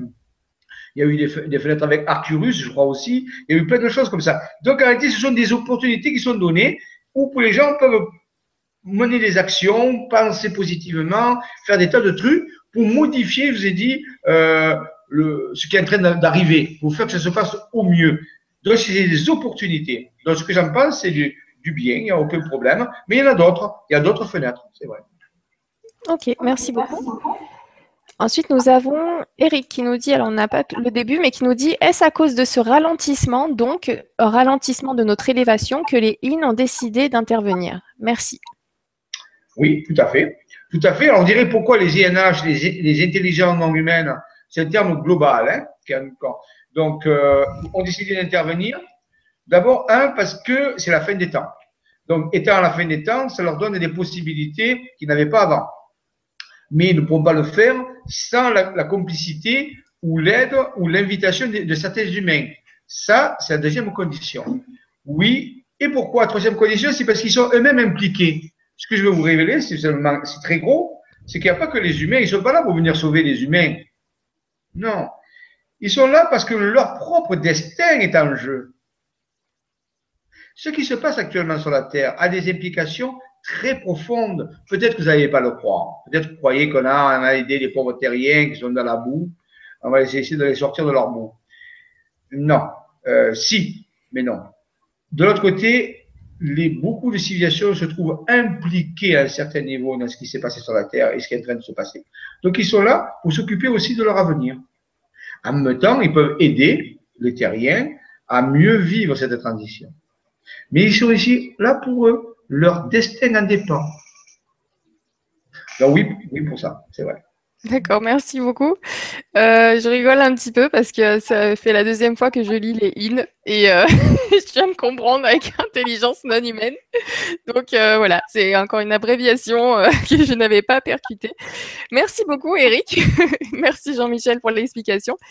Alors ensuite, nous avons Saïdan qui nous dit que pense Jean-Michel Raoux de la théorie de l'univers gémellaire sous le, euh, sous le concept du ruban de Mobius où l'axe du temps dans l'espace est, est inversé? Théorie développée par Jean-Pierre Petit. Merci. Ah bah voilà. Bah là par contre, je connais l'énantiomorphisme de l'univers.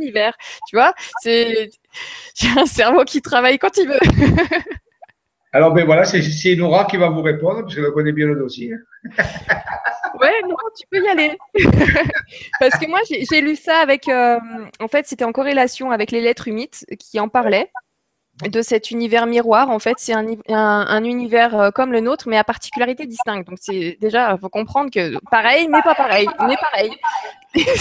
voilà, c'est comme ça que j'explique, moi.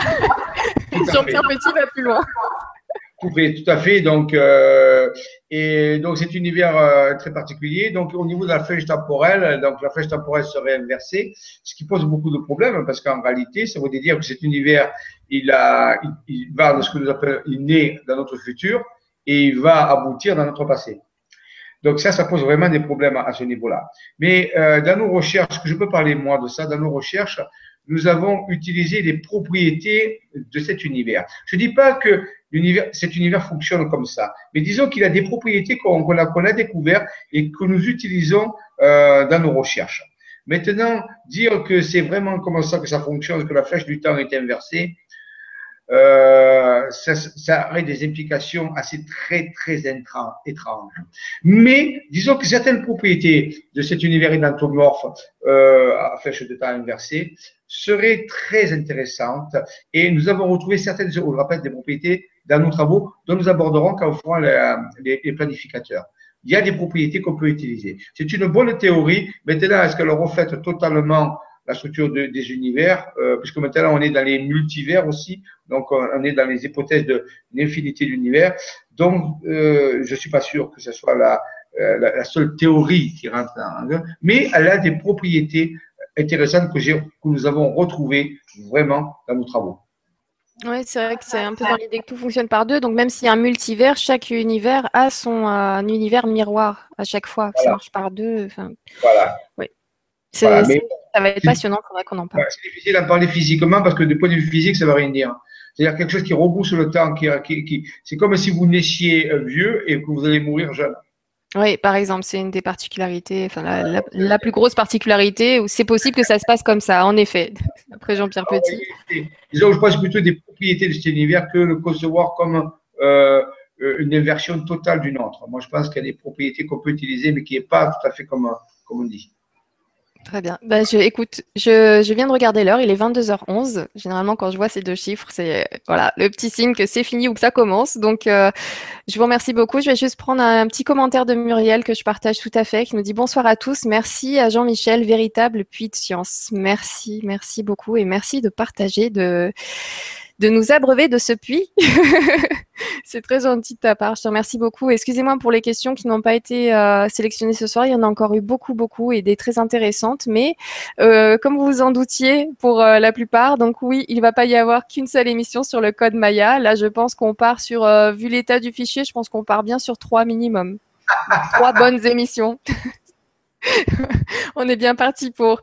Donc, bah, écoutez, moi, je vous remercie beaucoup pour votre présence ce soir. Euh, je voulais juste vous dire, donc, euh, vous allez me retrouver demain avec Franck Athème pour euh, bah, le thème de la soirée.